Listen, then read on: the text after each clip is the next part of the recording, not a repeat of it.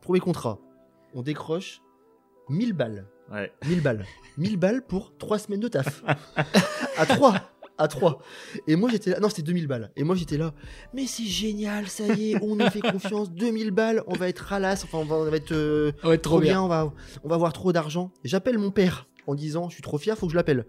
Et lui Ouais. me dit, euh, t'as entendu ce que tu as dit là? Et je dis, comment ça? Il me dit, Pierre, 2000 balles à 3 pendant 3 semaines, ça c'est pas une victoire, ça c'est un échec. Très loin, j'étais au RSA. Au donc, euh, RSA, enfin, j'avais tu vois, des- c'était une boîte qui, ne tournait pas, ne rapportait non. pas d'argent, quoi. Ouais, ouais, j'avais des aides de l'État. Je me rappelle que je marchandais avec le, le CCAS, donc c'est euh, c'est là où tu récupères ton argent avec le RSA. Je marchandais avec eux pour avoir plus de tickets resto. À tel je point pense que, que t'as été, hein. ouais, à tel point que quand ça s'est arrêté, il a fallu facile un an, un an et demi, Facile, deux ans. Pour Ouais. que je me reconstruise parce que j'étais vraiment très très fatigué. Ça veut dire que Ouais. chaque prise de décision après me fatiguait ou me stressait. Elle te fait un peu un topo de toi qui tu es et de pourquoi est-ce que je dois de l'argent à l'État. Et moi, elle m'a dit très clairement, la première fois, parce que j'ai vu deux fois cette personne, vous êtes un déchet de la société. Et je l'ai pris. Et je l'ai pris. Et bonjour à tous, bienvenue sur le podcast de Jérémy Sim. Comment ça va, mon petit Sim? Bah écoute, ça va super bien. C'est le week-end pour nous parce qu'on enregistre un vendredi et là je pars pour un week-end de trois jours et ça, ça fait plaisir. Ça, et ça en plus, l'invité d'aujourd'hui, c'est vraiment, euh, c'est le, c'est le sang en fait. C'est- Pour le coup, c'est vraiment le sang. Puisque aujourd'hui, 19 novembre, jour spécial, invité spécial, et nous recevons aujourd'hui, avec un, une immense joie, euh, le grand premier de la fratrie Tarsigel, celui qui a la lourde tâche d'ouvrir le chemin de l'entrepreneuriat à ses frères, celui qui a dû échouer tôt pour inspirer ses cadets. Il est talentueux, compétent, pour preuve son prix spécial du jury reçu lors de son projet de fin d'études à l'ESMA Montpellier. Il en est à sa deuxième création d'entreprise et est passé par toutes les émotions.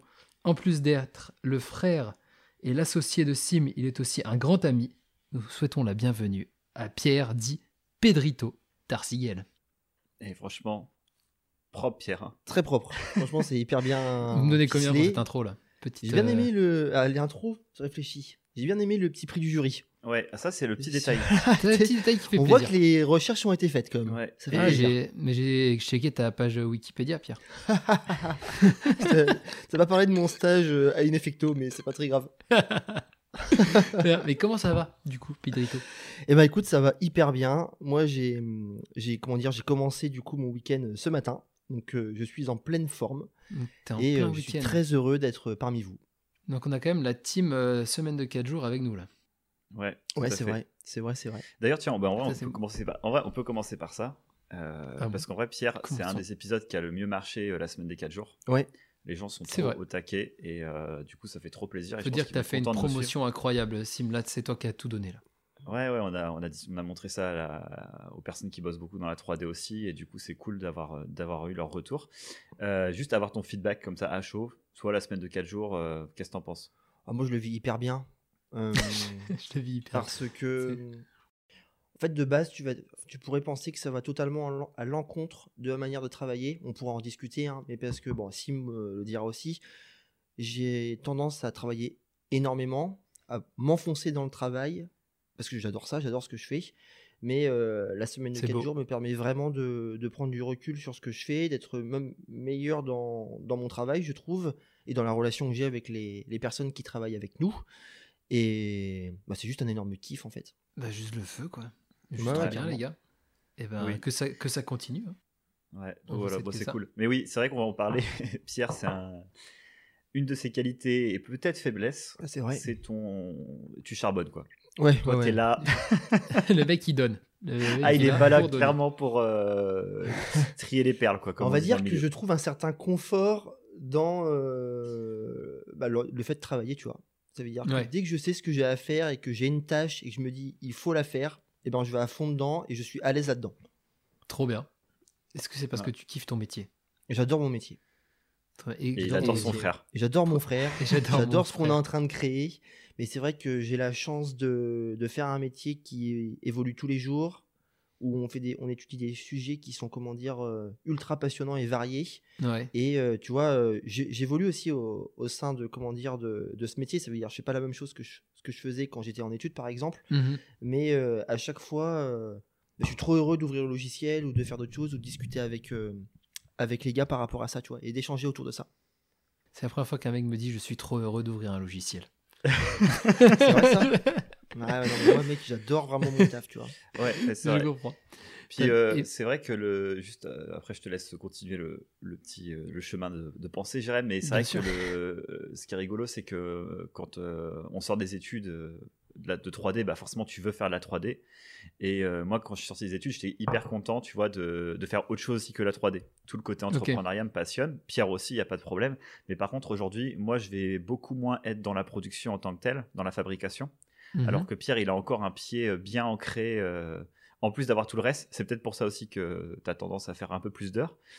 Mais euh, c'est vrai que c'est encore quelque chose qui, lui, qui est très ancré. quoi. L'artistique, euh, pouvoir travailler avec des équipes directement et avoir la main dans le cambouis, Ouais, c'est euh, un, ça, ça c'est un fait. truc qui kiffe. C'est un quoi. petit kiff quoi.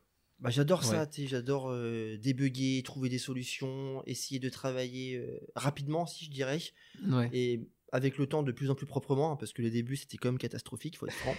Est-ce que vous Euh, direz que vous êtes de plus en plus euh, efficient au studio? Tout à fait. Ah mais ça je pense que et la semaine de 4 jours aide énormément pour ça aussi. Ça veut Ça, dire que coup, dès que j'ai su qu'on attaquait la Ouais, ouais, c'est ça. Dès que j'ai su qu'on attaquait la semaine de 4 jours, tu vois, et ben ma première journée ça a été comment optimiser mon travail euh, bah, toutes mes tâches de mon travail, tu vois. Et Bah ouais. Et que ce soit dans mes recherches, dans mon temps, dans mes discussions avec les gars. Alors je dis pas non plus que je suis en mode robotique quand je fonctionne avec eux, mais euh, j'ai automatisé beaucoup de choses. Et maintenant, je, je pense que du coup, je passe moins de temps à papillonner, si je puis dire. Même si je pense qu'on papillonne pas beaucoup. Non, ça va. mais, euh, mais en tout cas, ouais, être plus efficient, ça c'est le mot. Non, mais carrément, vous êtes obligé, bah, t'es obligé de, de concentrer le travail que tu fais en 5 jours en 4 jours, donc forcément, euh, t'as moins de temps pour, euh, pour flâner, t'as moins de temps pour aller faire le café, t'as moins, t'as moins de temps pour parler. Mais Ouais. il faut toujours faire un café par contre. Oui, Ouais, ça de c'est temps, il faut toujours obligatoire. faire un café. T'inquiète, on a les stagiaires Mais- pour ça. Et, mais du coup, euh, moi j'ai une question, C'est euh, Pierre, à quel moment tu t'es dit je vais faire de la 3D Parce que moi, par exemple, c'est vraiment un métier genre euh, en sortie de, de bac au lycée, genre je, je savais même pas que ça qu'on pouvait faire ça quoi. Eh ben, on est deux comme ça. Parce que pour moi, c'était exactement la même chose, vu que j'ai fait un bac S et qu'à la base, je voulais Oui, faire de la domotique. Ça veut dire que je voulais vraiment euh, travailler dans le milieu de l'informatique. Alors, je voulais faire de la domotique sans savoir vraiment ce que c'était. Le mot était stylé. Mais ouais, le c'était ça en fait. Mais domotique, c'était euh, euh, automatiser des, comment dire, des, des actions de la maison par assisté par ordinateur. Grosso modo, c'est ça. Je suis arrivé à la fac qui était purement mathématique. Là, j'ai fait au secours. et du coup, euh, j'ai fui pour aller pour entrer dans une école qui était euh, l'Institut international du multimédia, où j'ai découvert la 3D là-bas. Ils ont une espèce de mise à niveau en art appliqué, et je suis tombé totalement amoureux de, de cette matière. Quoi. Mais c'est une c'était école. euh, ça. Non, Euh, non, non, non. une école privée Ouais, sur Paris, privée à, à la Paris. Défense. Et c'était une école plus à la base, c'est une école de chargé de prod. Exactement, ce que je fais aujourd'hui. ce que tu fais aujourd'hui. Et et ce qui est chargé de rigolo, ouais, bah en fait, tu as des écoles de pour devenir chargé de prod. En gros, tu gères les plannings, tu gères les, tu gères les budgets, tu gères les équipes. Ouais, En fait, c'est ce qu'on fait comme le, le, on va dire trois quarts de notre travail à Pierre et moi au sein du studio actuellement, c'est ça.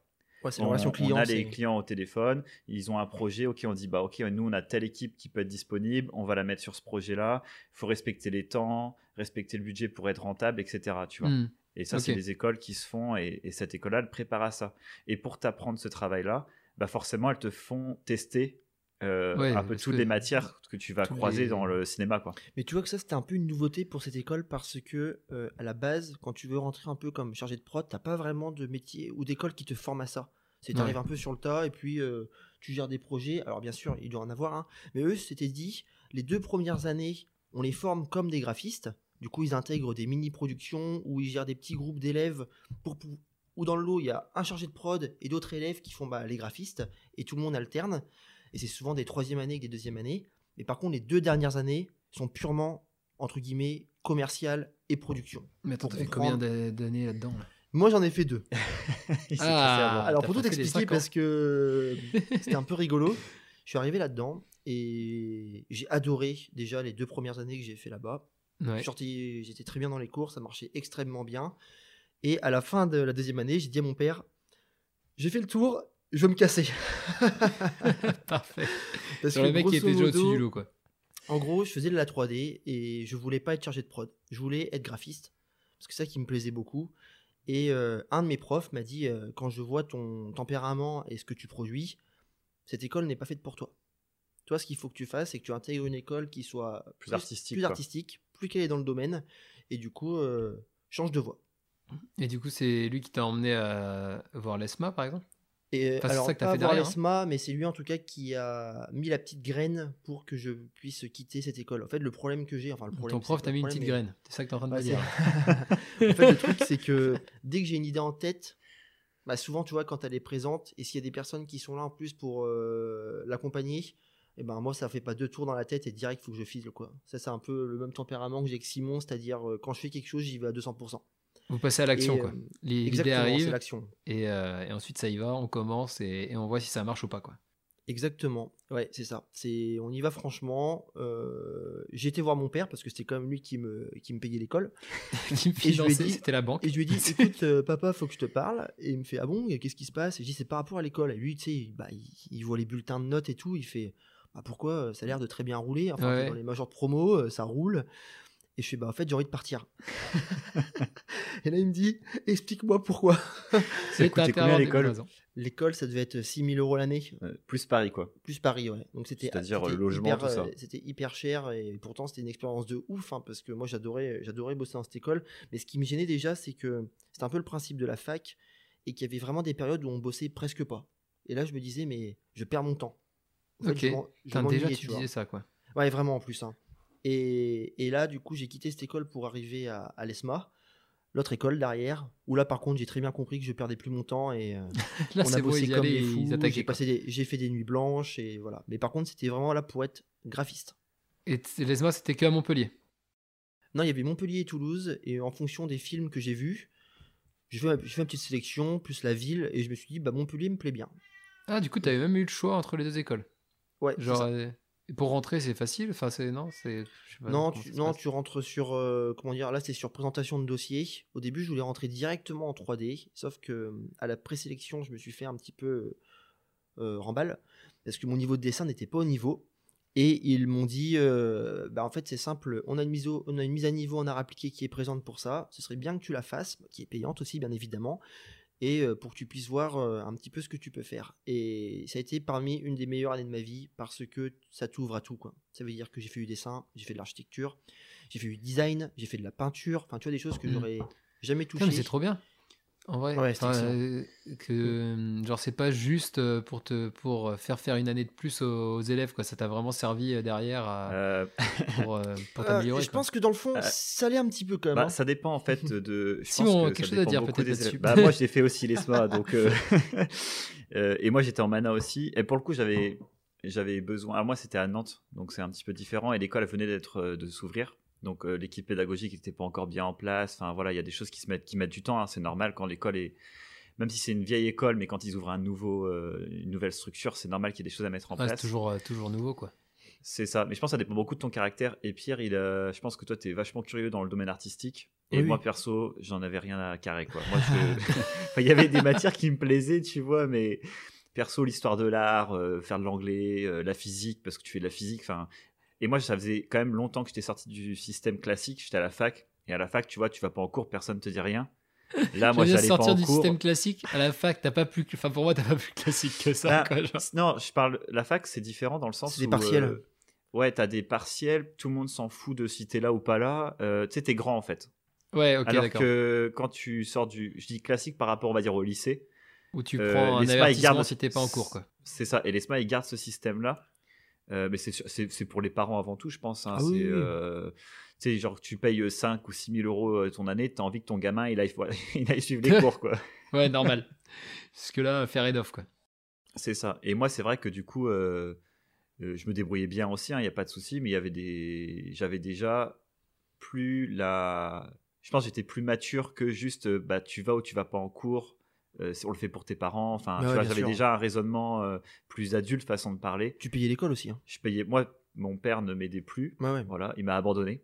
Non, pas du tout. C'est juste que j'ai fait, j'ai fait n'importe quoi avant et du coup, au bout d'un moment, bon, c'est sympa, mais Débrouille-toi, quoi. c'est ça. Parce que toi, Normal. pour le coup, t'as, enfin, je dis, c'est pas reculé, mais euh, moi, j'ai recommencé plein de fois au stade zéro, en fait. Tu, sais, tu reprends, euh, tu sais, tu dis, Ouais. bac- moi, j'ai un bac plus 7 ou plus 8, mais en vrai, c'est pas ça du tout, tu vois. Oui, j'ai bien fait 7-8 ans après euh, le lycée, mais par Mais je t'ai fait plein de euh, premières années, quoi. c'est ça. Ouais, ouais, ouais. Et toi, tu avais consolidé, euh, en fait, tu as consolidé au fur et à mesure avec tes expériences. Moi, perso, euh, j'ai fait fac d'histoire. Euh, non, avant, j'ai fait de l'informatique, euh, du code limite. Oui, à Laval avec Après, Jérém. fac d'histoire avec Jérém. Ça, c'était euh, très belle année. Faudrait qu'on fasse un podcast sur cette année à Laval. Moi, je pense faire un euh, podcast sur le concours de sandwich McDonald's aussi. Ah oui, c'est ça, on pourrait faire un podcast là-dessus. C'est vrai que l'année à Laval, c'était un, c'était un massacre. C'était incroyable. Mais tu vois, j'ai fait ça. Après, je vais à la fac d'histoire. Et après, je lui sors. euh, euh, je fais trois ans et je lui dis en fait, je vais faire comme Pierre. enfin, le Ouais, 3D, ouais. tu sais. Et dire mon fils est complètement perdu. C'est parfait. Ouais, je, me, je me rappelle quand tu m'as contacté pour euh, savoir si tu pouvais travailler dans cette branche, en tout cas. Ouais, toi, tu étais déjà pro. Tu, tu Ouais. venais de lancer ta boîte. Oui. Et quelle boîte? On va en parler, mais oui. On va en parler, Enfin, euh, dire, du moins les Bah, débuts. En vrai, l'anecdote, elle est marrante. Vas-y, si tu veux raconter le jour où je t'ai appelé. euh, Ouais, alors grosso modo, on sortait à la base de notre jury, jury de fin d'année, où bah, du coup j'ai eu mon, mon prix spécial, enfin mention du jury euh, pour le film qu'on avait réalisé qui s'appelle Beyond the. Line. On pourra le mettre Très, d'ailleurs, très le bon partager Beyond the Line. Ouais, Ah, ouais, c'est Old, Ah, old but bien. gold. Old but gold. Je l'ai revu et c'est vrai que, en tout cas d'un point de vue écriture, euh, il me plaît toujours autant. Tu vois comment c'était monté, comment ça a été écrit, c'est super. Mais du coup, on retourne à, à Sim et euh, Simon voit le film. Simon pleure devant le film tellement qu'il est beau. C'est- En vrai, il, rigole, mais c'est vrai. En vrai, t'es au cinéma, c'est ton frangin qui sort le film. Moi, je. J'arrive, Ah, je comprends. Tu vois, c'est tellement d'émotions. Je suis là en mode. Et puis l'histoire, elle est un peu triste et tout, on vous spoile pas. Ouais. Mais euh, c'est vrai que j'ai.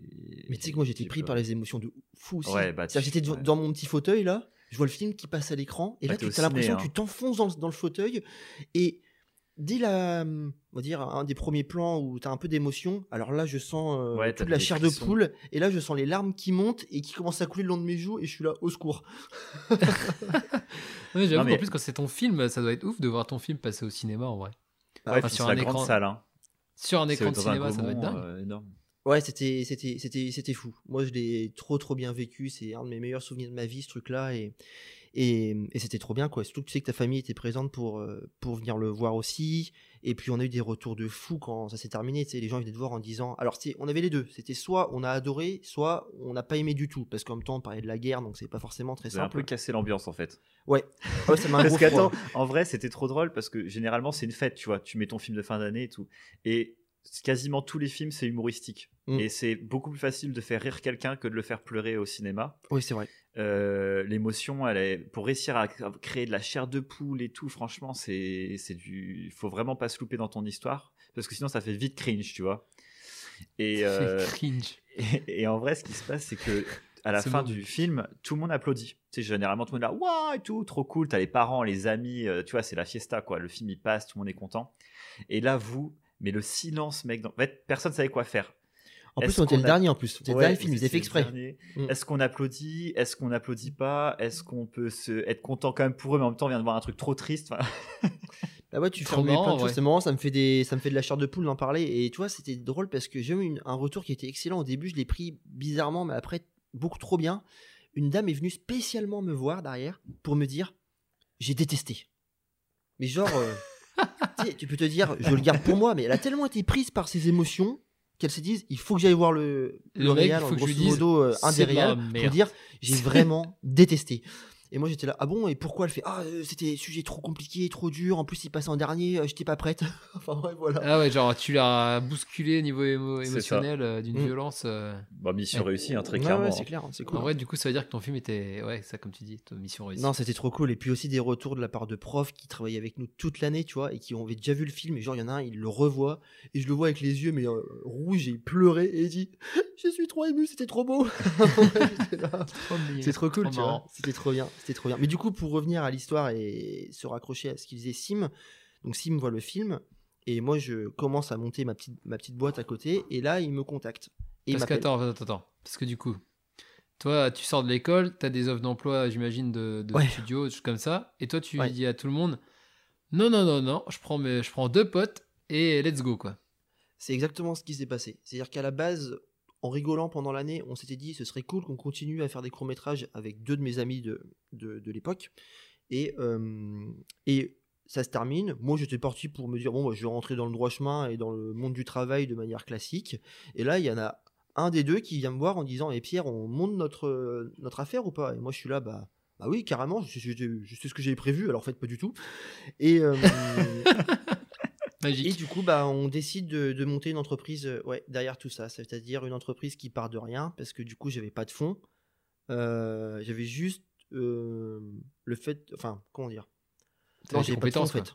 J'avais juste mes compétences, enfin, qui, qui- que je trouvais déjà bien dans ce que je savais faire. Ouais, C'est-à-dire pas de fonds, pas de carnet client, pas, euh, R. R. Et Un quel âge? R. J'avais 24 ans. Putain, Oui, parce que c'est 24 ans, 4, là, 5, ça 8, va. c'est vrai. Comme toi, t'as monté à 24 ans, comme Tom a monté à 24 ans. Ouais. T'as monté C'est le chiffre 24 clé chez les Tarsigel. Ouais. Euh, 24 ou 25, moi je sais plus. Ouais, ouais, je crois que c'était. Et Tom, c'est 24 aussi, je crois. Ouais. Hein, genre, qu'est-ce que t'as monté à 24 ans, Sim? Bah, Bah, Menhir. T'avais 24 piges. Mhm. Bah ouais, ça fait. euh, ou 25. Ouais, peut-être. Peut-être, ouais. Mais ça fait coup- 4 ans que Menhir existe. Ouais. J'ai 29. Ah ouais, mais c'est ça. 24, 25. Ah Ouais, putain, ouais. la vache. Et, Ah, ça me fait hum, bizarre, je m'en rappelais pas que c'était à cette Ah ouais, le temps passe, le temps passe tellement vite, même tu vois, quand je te parle du début du 458, donc du 458 studio, et ben Pouah, j'étais encore dans ma tête un, 458 Ouais. studio. j'étais en- j'étais encore un bébé dans ma tête, tu vois. C'est-à-dire, euh, Ouais, je de pensais pas à tout ce qu'il y avait à côté en créant cette entreprise. Ça veut dire, pour moi, le, le seul objectif que j'avais, c'était vendre à des clients de la 3D et le fait de créer de la 3D. Et je, je, je comment dire, je, C'est pas intéressé par quel type de médium. Ça veut dire, si le mec il m'appelle pour vendre des camions poubelles en 3D, je suis là, let's go. Si euh, on m'appelait pour faire un court métrage, let's go. Enfin, tant que je faisais de la 3D, Sans faire de la thune. Quoi. content. que- ouais, ouais, voilà, faire de la thune. Pareil, j'aurais une anecdote là-dessus aussi, mais, euh, mais comment dire, euh, juste avant, du coup, bah, Simon m'appelle au tout début de ce, de comment dire, de cette création d'entreprise pour me demander, est-ce que tu penses que j'ai les compétences pour faire de la 3D Et moi, j'étais là, bah oui, bien sûr que oui, parce que T'as fait fac d'histoire. c'est fac histoire, donc euh, tu connais le T'avais- T'as quand storytelling. même fait un an avec Jérém, enfin six mois avec Jérém en SRC. Euh, je pense que tu peux euh, faire euh, ce métier. Bah non, en fait, ouais, et puis il faut se dire surtout que tous les profils sont tellement différents au sein de la 3D que j'étais là, il y a forcément une place pour toi. Le seul Quelque truc part. qu'il faut, c'est de la motivation. Et ça, je savais que tu l'avais parce que du coup, tu m'appelles pour me dire j'ai envie de faire ça, c'est quelque chose qui me motive de fou. Et ça s'est vu après pendant tes études que tu étais au taquet, quoi. Ouais. En fait, ce qui s'est passé, c'est que je sors du cinéma, je vois mon frère qui fait un truc de malade. Ouais. Euh, il monte sa boîte. Et moi, je me retrouve sur les bancs de la fac euh, le lundi, euh, en troisième année. En plus, j'étais à Nantes, j'avais pas de potes, enfin, c'était l'enfer. Et je me dis, mais qu'est-ce que je fous là en fait? Genre, il y a mon frère qui fait un truc grandiose et tout. Et moi, je suis là, je sais même pas ce que je vais foutre avec ce Ah ouais, mais diplôme, c'est tu vois, éclaté. Ouais, c'est exactement ça. Et enfin, le diplôme est bien hein, pour ceux qui font fac, excusez-moi, mais genre, moi, j'avais 10 de moyenne depuis 3 ans. Enfin, j'étais j'étais à chaque fois à la ramasse, euh, à la limite des rattrapages. Enfin, j'y allais, enfin, j'y allais pas pour me faire plaisir euh, parce que j'adorais l'histoire. J'y allais parce que au moins j'avais des trucs, quoi. J'avais un truc à faire. Ouais, j'avais un diplôme. euh, ouais, alors que là, t'avais. Excuse-moi, je te coupe en même temps. Mais T'avais un, vrai but quoi derrière ça aussi. Et, et ce qui était trop cool, c'est que ça nous a aussi vachement rapprochés avec Simon. Parce que du coup, moi, je suivais absolument tous ses rendus. On se contactait tout le temps. Simon montrait Ouais, son carrément. travail. Je pouvais le commenter. Moi, j'adorais en plus euh, bah, discuter avec lui pour essayer de lui donner des tips, des conseils. Et, euh, et ça, c'était excellent quoi. Trop bien, Ouais. c'était un peu son premier euh, body partner au final de développement personnel, euh, Pierre. Ouais, je ouais. pense. Ah bah, la pro- alors Ouais, pour une petite anecdote. euh, Le bateau? Ouais, le bateau. En gros, euh, la... non, même. Mario avant. En gros, Mario. je fais euh, une mana dans une autre école, du coup, qui me permettra d'apprendre la 3D après. Et euh, on avait dans l'année plein de trucs, plein de cours différents, et on avait trois semaines de 3D. Nous, ça marchait par euh, pas par un petit peu toute l'année, c'était des blocs qu'on avait dans l'année. Et euh, du coup, je me tape trois semaines de 3D, et j'en ai jamais fait de ma vie, donc je suis trop content. Je dis enfin, je vais faire de la 3D, euh, je suis les pas du, du frangin et tout, j'étais trop fier. Et euh, première, semaine, première semaine, on, tu suis pas à pas le prof et tout, t'es- tu vois, t'es content. Et juste après, on te- deux semaines après, on te demande de faire un Mario, donc un personnage. En vrai, c'était chaud. hein. C'est hyper chaud. ouais. Un personnage en 3D. Euh, j'étais, il était éclaté, j'étais en dépression. Il y a Pierre, il est venu m'aider. Il me dit Mais si, regarde, c'est pas si mal ce que tu fais. Donc, il me montre comment ça marche. Bon, bref. Et déjà, ça me met une première petite claque. Je passe en année supérieure et on commence par de la modélisation en 3D. Tu fais six semaines de modé. Oui. Et il y avait un, on devait faire un bateau. Pareil, c'est vraiment chaud. Un bateau pirate, mec. Mais genre avec toutes les pièces, tous les détails, c'est-à-dire les bouts, les voiles, les, ouais, le- tu fais tout, mec, les les canons. poulies et tout. Et la coque, mec, je n'arrivais pas à faire la coque. C'est tellement dur à faire. C'est une shape Mm. qui est, tel- qui est, qui est Trop vraiment pas marrant. si simple que ça. C'est vraiment trop marrant parce que je me rends absolument pas compte de la difficulté bah, je du peux vous truc. J'ai jamais vu un logiciel, genre je suis déjà nul en Bah, dessin. pour être franc avec alors- toi, euh, si tu peux mettre, je sais pas moi, une, tu sais, tu sais, tu mets une note entre euh, 1 c'est simple, 10 c'est compliqué, bah là t'es, tu t'es sur du 9-10 dès le début quoi. Et on t'apprend à faire ça. euh, en gros, ils se disent, si t'es capable de faire ça, tu sais tout faire. En fait, je suis passé de modéliser première semaine une chaise, deuxième semaine un bar, troisième semaine vous vous démerdez, vous nous faites le bateau. Et vous avez 4 semaines. Ouais, on avait trois semaines. Et je Et tu m'as montré l'exo aussi. ouais, je t'ai Et moi j'étais là, t'es sérieux ce qu'il ce qu'il Ouais, te demande ouais, franchement, ça monte très très vite en, en skills. Et en fait, des, quand tu modélises, tu as un déclic parce que ça, en fait, c'est une espèce de problématique. Il faut réfléchir à. faut que tu aies dans la tête, tu visualises comment tu vas faire l'objet. Il y a plein de façons différentes de le faire, mais il y a des façons un peu plus optimisées que d'autres. Et j'appelle Pierre et je fais, mais en fait, je suis une merde, j'arriverai jamais à faire de la 3D. Mais je suis en dépression, genre, je suis en mode, c'est terminé pour moi. Ouais, c'est vrai, hein, il y a eu une remise en question de fou Ouais. là-dessus, hein, c'était compliqué. Hein. J'étais là, je vais finir, euh, c'est mon contrôleur SNCF, ça au moins je le fais tranquille. Grosse dédicace à tous nos contrôleurs. Ouais, bien Oui, oui. sûr. Et, euh, et du coup, Pierre, il m'a dit Non, attends, attends, attends, reste zen. Là, tu sais quoi, as fait trop, ça fait 4-5 jours, tu as la tête dedans, ou une semaine, je sais plus. Ouais. Euh, prendre l'air là, va dehors, fais une pause. Euh, pendant deux jours, tu lâches tout. Ouais. Ou tu fais des petites modées qui te remettent euh, en confiance. Tout à fait, ouais. Et ça m'a, en fait, ça m'a permis de sortir la tête du guidon, parce que souvent, bah, quand tu fais un métier comme ça, artistique et tout, euh, mais même plein de taf où tu as de la réflexion Ouais, et quand tu as à des fond dedans et que problématiques. tu bugs et que tu retapes ta tête dans le mur euh, toutes les deux minutes, à la fin t'es perdu quoi. C'est ça, exactement. Et là, euh, je reviens et je te one-shot le bateau. Ouais, parce qu'en plus, euh, ce qu'on avait expliqué à Simon et toi, ce qui est très compliqué en 3D, c'est que tu as envie de tout faire depuis le début, c'est-à-dire de créer la, la, comment dire, le volume global en entier En un coup. en un coup. Alors que la 3D, c'est un peu comme la sculpture, c'est tu y vas étape par étape. C'est-à-dire d'abord, tu fais ton bloc, et t'affines, et t'affines. C'est que ça, fait, de la 3D. Et j'avais dit à, Sim, d'abord, travaille tes volumes simples, et ensuite, après, t'affines. Et c'est ce qu'on dit aussi à nos stagiaires ou nos salariés, enfin, tu vois, quand on discute avec eux. Mais euh, moi aussi, j'étais comme lui. hein. Quand j'ai commencé, au début, j'étais parti sur euh, un truc hyper compliqué. Et c'est là où l'ESMA forme bien. En même temps, tu es formé à la modélisation sur un an. Et le personnage, donc lui, il a fait Mario au bout de deux semaines. Et nous, le premier personnage, c'est au bout de 8 ou 9 mois. Parce qu'ils te Ah oui, bah, d'abord, tu vas commencer par une fourchette. Après, tu vas faire les ciseaux. Après, Ouais, tu vas faire le couteau. progressif. Après, tu vas commencer à faire un truc un peu plus compliqué, un tricycle. Et déjà, tu es là, oula, ça a l'air complexe. Après, tu fais une voiture. Et puis, tu vois, tu montes, tu montes, tu ouais, montes. tu montes en ski, je vois. Ouais. C'est vrai, j'aime bien la façon dont tu présentes le truc, euh, surtout pour le bateau. Tu dis d'abord, tu vas faire un gros bloc et ensuite tu vas affiner chacun des, des petits bouts. C'est ça. Ça me fait penser à la manière dont les, les écrivains euh, souvent font leurs bouquins. C'est qu'on peut imaginer que qu'un écrivain, il va, il va écrire un livre comme ça d'une traite, mais en fait, Ouais, c'est impossible, c'est jamais comme ça. C'est genre le mec qui va écrire un bloc euh, de, Mm. de 300 pages, ensuite euh, ce bloc-là, il va en faire 100 pages de vraiment bon contenu, et ensuite il va repartir dessus, il va re-avoir 200 pages, et il va re-réduire, et ça fait un peu à l'image d'un d'un sculpteur, quoi, comme tu, c'est comme ce que tu dis. Bah, c'est exact, exactement ça. Et même, tu vois, bah, c'est ce qui définit quasiment tout notre métier aussi avec euh, Sim, du moins quand tu es dans la partie, on va dire, de production. Quoi. Ça veut dire quand tu fais du montage, c'est exactement la même chose. D'abord, tu affines. Et pourtant, moi, j'ai toujours un peu de mal avec ça. J'aime bien aller directement dans le détail. Et des fois, Mm. je me prends des tirs de la part des clients parce qu'ils sont en mode Ah, mais là, c'est dix fois trop précis. Alors qu'ils ils aimeraient juste voir une vision d'ensemble et de se dire euh, Ok, l'idée globale nous va. Ouais. Et c'est pareil, c'est comme quand tu montres une entreprise. Enfin, d'abord, tu regardes la vision globale avant De te dire. euh, tu vas pas commencer et te dire direct euh, Oui, le lundi matin, et ben, c'est là qu'on aura notre réunion avec lui. Non, non, d'abord, c'est la vision globale de se dire où est-ce qu'elle va l'entreprise. Ouais. Mais c'est ça. hein. C'est non mais clairement c'est- trop ça. Ouais, tu être trop. En fait, c'est dur des fois de rester sim- de rester simple et basique euh, Ouais. euh, quand t'as une idée en tête ultra précise et que tu dis ouais ça va être comme ci, ça va être comme ça, elle sera parfait.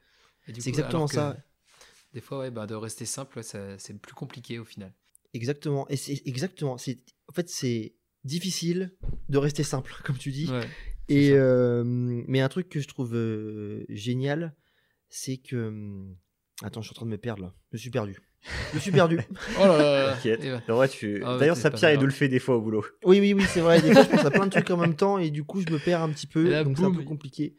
Non, mais, euh, mais en tout cas, Mm. c'est non, c'est c'est trop cool. C'est- Donc du coup, enfin, t'as monté t'as monté 458. Euh, voilà, donc t'as monté ton studio et euh, combien de temps euh, enfin combien de temps vous avez survécu? Qu'est-ce qui s'est passé? Alors, déjà, La pour, super alors, question. pour tout te raconter, euh, non mais c'est bien amené, c'est bien teasé, je trouve. Raconte-nous tout sur le 4-5-8. Alors, au tout début du 458, quand j'ai commencé, genre deux ou trois mois après, j'ai été contacté par une grosse entreprise 3D qui s'appelle MPC pour bosser comme euh, FX artiste, donc pour faire des effets spéciaux. Et c'était un peu mon rêve, ça aussi à côté, tu vois. Et c'était au Canada. Et du coup, là, j'ai eu un peu le premier choix, le premier gros dilemme de ma vie, d'un point de vue professionnel. Est-ce que tu restes à créer un studio avec tes potes et faire ce que tu as envie de faire Et clairement à galérer. et clairement à galérer. Mais sauf que ça, j'en avais pas tant que ça conscience, mais un petit peu. À partir du moment où j'ai commencé à payer, on va dire que le prêt euh, mais, a commencé à me tomber dessus et, euh, et tout ce qui va avec, je me suis dit, au fait, ça va être chaud. Ou aller dans un gros studio, franchement, être payé euh, très bien. Ouais, de ouf. Dans un autre pays, ce qui me motivait de ouf aussi, de se dire, bah, j'ai envie de découvrir d'autres cultures, quoi. Et.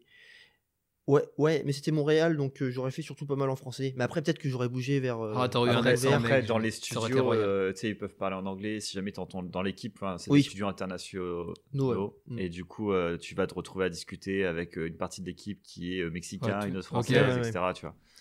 C'est exact, c'est, exactement ça. Et, Et donc, coup, Comment, mais comment tu as fait ce choix cornélien eh ben, pour être franc, au début, j'ai dit à MPC, donc l'entreprise, j'ai dit oui. J'ai dit, je vais vous voir, je quitte le 458. Je suis parti parler avec euh, mes associés de l'époque et je leur ai dit, tous les deux, je fais, bon écoutez les gars, j'ai quelque chose à vous annoncer. Je vais quitter le studio au bout de deux mois. Et les deux, ils me font, ah bon, mais tu vois, j'étais un peu déçu. Mais à partir du moment où ils ont dit, on te comprend et euh, vas-y, et ben là j'ai fait après dans ma tête, au fait non, je veux rester ici. C'est pas ça que je veux faire. c'est pas ça que je veux faire parce que je me suis dit c'est tellement ouais c'est mais puis tu vois je me suis dit c'est tellement humain et c'est ce que je cherche dans dans ce domaine-là c'est de, de l'humain et, et de la bienveillance parce que c'était clairement le cas parce que c'est la bienveillance qui m'ont qui, qui m'ont donné euh, Ouais, pour, en te, répondant pour, te comme dire, ça euh, pour te dire, vas-y, euh, suis tes rêves, pas de problème, on comprend. euh, putain, Ah euh, ouais. c'est une bonne équipe. hein. ah bah laisse tomber hein. Et du coup et ben à partir de là on a on a, on a monté le studio, j'ai refusé du coup l'offre. Par contre, j'ai eu des retours super sympas de la part des Canadiens. Parce qu'ils m'ont dit, euh, mais vas-y, fonce, on n'a qu'une vie. Enfin, tu vois, c'est super quoi d'entendre ça de la part du recruteur. hein. Non. Ils ont dit, mais c'est un Oh, super projet que. Qui vient de loin, mais il était là. Oui, il était présent. C'est un super projet que t'as en main, donc vas-y quoi. trop, trop bien, quoi.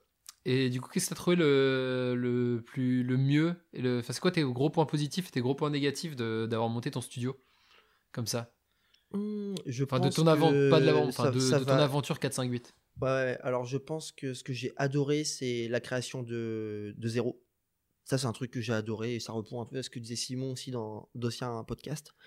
Et ça, j'ai surkiffé. Ça veut dire tu pars de rien, tu as une stratégie, tu essayes de trouver des solutions pour euh, trouver des clients et faire des projets. Moi, je n'étais pas inquiet à la création des projets, j'étais plus inquiet à avoir de l'argent en fin de mois. Et du coup, à euh, trouver des clients en fait. Et puis que les clients aient confiance. Parce qu'au début, les premiers retours que j'avais, c'était Attendez, euh, il y a un mec de 24 ans qui me parle, qui n'a aucune expérience dans le domaine, à part qu'il fait de la Ça doit 3D. être Mais tellement dur. ah, c'était horrible. En vrai, c'était ça, c'était horrible. Le premier contrat qu'on a signé, ça j'adore parce que on était trop contents et c'est ça aussi que j'adore avec cette entreprise. C'était euh, premier contrat, on décroche 1000 balles, Ouais. 1000 balles, 1000 balles pour 3 semaines de taf. à 3 à 3. Et moi j'étais là, non c'était 2000 balles. Et moi j'étais là, mais c'est génial, ça y est, on nous fait confiance, 2000 balles, on va être ralasse, enfin on va, on va être euh, trop bien, on va, on va avoir trop d'argent. J'appelle mon père en disant, je suis trop fier, faut que je l'appelle. Et lui il me dit, euh, t'as entendu ce que tu as dit là? Et je dis, comment ça? Il me dit, Pierre, 2000 balles à 3 pendant 3 semaines, ça c'est pas une victoire, ça c'est un échec. en plus, papa, il était dégoûté que tu refuses MPC. Enfin, Il me l'a répété souvent. ouais. ouais, ouais, il est. Putain, bah, mais lui, il est- trop il drôle, avait quoi. J'imagine tellement euh, C'est pas une genre, victoire, c'est une froid, défaite. froid, comme la, froid comme la mort et genre Ouais. euh, normal, t'es standard, tu vois. Ouais, Mais- voilà. mais, mais tu vois, mais ça, c'est par contre, j'avais adoré le fait que tous les trois, bah, comme je te dis, qu'on était dans le même bateau et trop tous content. euh, même direction. On trop était content. trop, trop, trop C'est ça qui est beau en vrai. Et on a fait un super projet. Des gens nous ont fait confiance. On a été Ouais. rappelés derrière. Donc forcément, après que du recul, tu te dis, waouh, euh, c'est chaud. bien Bah, T'as fait pas les thunes à la fin du mois, quoi. Ouais. Parce qu'après, il faut aussi aller chercher les thunes. hein. Ça veut dire qu'au début, tu te doutes pas, mais le client peut être un peu compliqué, il peut mettre un peu de temps à te payer. Il sait pas que Ouais. toi, tu es complètement euh, en galère et que tu as besoin Eh, d'avoir t'es mon seul client, rapidement. Michel, euh, il faut qu'on mange, hein C'est ça, parce que généralement, ils te payent le temps de faire le projet, tu as trois semaines. Ouais. Derrière, tu leur fais la facture. Des fois, ils prennent trois, un mois, deux mois pour te payer. Oh Euh, ça là, peut vraiment être plaisir. long. Et ce qui est marrant, enfin, pour vous donner quand même, parce que ça parle peut-être pas à tout le monde de se dire euh, 2000 euros pour trois semaines. Alors, Ouais. trois semaines, du coup, euh, pour une personne qui travaille euh, trois semaines, c'est 15 jours de travail, hein, 5 jours par semaine. Ça, c'est classique. Ils étaient trois, donc 45 Ouais. jours. Non, mais la violence. Et Non, pour vous mais- dire, à Menirefix, pour vous donner une moyenne, nous, on est payé entre 400 et 650 euros au jour par artiste. Ouais. Donc imaginez, ça aurait dû être, je vous laisse faire le calcul chez vous, 45 fois, par exemple, je sais pas, 400 balles. C'est ça. Clairement, c'est pas 2000 euros. Ça, Et ça, surtout fait, quand, ça marche pas. Ça marche pas, les gars. Bah exactement, ça marche pas du tout. Maintenant, tu vois, on- je veux dire, il y a un client qui vient me voir aujourd'hui qui m'annonce le même montant pour le même nombre de jours. je lui dis, écoute, euh, mon pote, ça ne fonctionne pas, tu vois. Voilà, c'est. Je Fin, fin frérot, tu es je cringe. dis, mec, tu as 8 ans de retard. Tu as 8 ans de retard. ça, c'est la meilleure. c'est plus maintenant. C'est bon, j'ai compris. Oh, la punchline. Et disons que c'est ça aussi que ah. j'ai vachement apprécié avec euh, cette expérience, c'est que tu vois, c'est que de chaque échec, enfin c'est pas des échecs, mais de chaque expérience comme ça, et ben t'apprends Ouais. énormément. Et après J'aime bien tu que tu dises que c'est pas des erreurs. échecs. Bah non, c'est pas des échecs. Mais, et c'est quoi, du coup, c'est quoi ton plus gros, euh, ton plus gros échec qui n'est pas un échec, du coup, avec, euh, avec 4, 5, 8 Bah, je Genre le truc, tu c'est le dis- fait que la boîte ferme, je pense. Alors, c'est pas un échec. Je le vois pas, plus- je le vois, je le vois plus comme un échec. Je le voyais comme un échec avant, mais plus maintenant. Ouais, ça a été dur. hein. Ah, ça a été hyper dur. Ah, ça m'a détruit euh, physiquement et mentalement, pour être franc. Ouais, J'imagine de, ça de nous a scindés boîte, tous les trois. Ouais, c'était, mais c'était très très compliqué. C'était un climat qui était plus vivable. C'était très dur euh, parce que du coup, on a eu un impayé de la part d'un client euh, qui, qui tirait vraiment sur nos nerfs parce qu'on travaillait énormément en plus. Euh, moi, j'étais totalement dans le déni. Ça veut dire que je travaillais, j'allais au boulot, je me donnais à fond, mais pour plus grand chose, tu vois, j'avais plus trop cette flamme du travail. J'avais mal au ventre en y allant. Euh, Moi, je travaillais dans la boîte à ce moment-là aussi. Oui. Et euh, heureusement d'ailleurs que tu étais là. Ouais, et parce que j'étais en alternance sur ma deuxi- avant-dernière année à l'école, du coup, je bossais Meilleur bail en vrai. L'alternance, 4, c'est 5, son 8. frère. La Ouais, famille, en vrai. Et Clem aussi, hein. Là, il y avait Clem aussi qui Clem bosse qui bosse aujourd'hui avec nous, qui est un des associés de Menirefix. Donc en vrai, tu vois, euh, le... mais par contre, le dernier, c'était à l'été, je me souviens, euh, du coup 2018 ou 2017, dur, je hein. sais plus. Mais l'enfer. En vrai, j'avais la boule au ventre pour aller travailler, toi. Et puis ce qui était ouf, c'est que euh, nous, les employés, enfin, on était tous stressés. Euh, et Pierre, il tenait, il tenait, il tenait. Et en fait, faut savoir que le 458, quand même, là, on, en rigole. Il y avait des trucs marrants et tout. Franchement, c'est une super aventure et Ah c'est ouais, génial. génial. Et on en parlera. C'est ce qui a construit euh, les bases de Menirefix. Mm, mm. Mais en vrai, vous avez gagné. euh, Enfin, vous êtes allé chercher des tickets, thunes pour aller. Ah oui, ça va très très loin. J'étais au RSA. T'es au RSA. Enfin, tu vois, des- c'était des boîtes qui qui ne tournaient pas, ne rapportaient non. pas d'argent, quoi. Ah ouais, J'avais des aides de l'État. Je me rappelle que je marchandais avec le, le CCAS, donc c'est euh, c'est là où tu récupères ton argent avec le RSA. Je marchandais avec eux pour avoir plus de tickets resto. Euh, et ce que j'arrivais à avoir, parce que du coup, elle me trouvait marrant, la, la personne qui gérait ça. Mais. Attends, vous avez lui. bouffé aux rues pendant ah ouais, 4 ans. oh là là. On mangeait aux rues le midi et des fois le soir parce que du coup on était en, on était en manque d'argent. Et mais ça te construit de malade au fait ça, c'est que Ouais, c'était marrant. c'était marrant. Mais il y a un moment où j'ai Maintenant, c'est marrant, quoi. réalisé- Oui, Bon, oui, même oui, à oui. l'époque, quand on allait aux rues, on était trop fiers de gruger le rue, tu vois, parce qu'on était plus. Enfin, moi j'étais étudiant, mais vous n'étiez pas étudiant. Mec, ils avaient, euh, il y en avait un de l'équipe, Ouais, il avait surtout. 30 balais, tu sais. il était patron d'entreprise, et on allait aux rues euh, à, à faire des cartes, des fausses cartes en fait qu'on avait euh, fait. On faisait Oh faux là. certificats de scolarité. Ouais, faux qu'on certificat de retapait sur. Photoshop et euh, on Ah, allait à chaque fois du coup les présenter euh, à l'entrée du rue et, et le- les gens nous voyaient tous les ans et ils demandaient mais vous avez fait quoi? Et on était là ouais là on a changé de filière euh, on n'est plus au même endroit on est encore étudiant et c'était là ah c'est beau la jeunesse hein, on profite hein.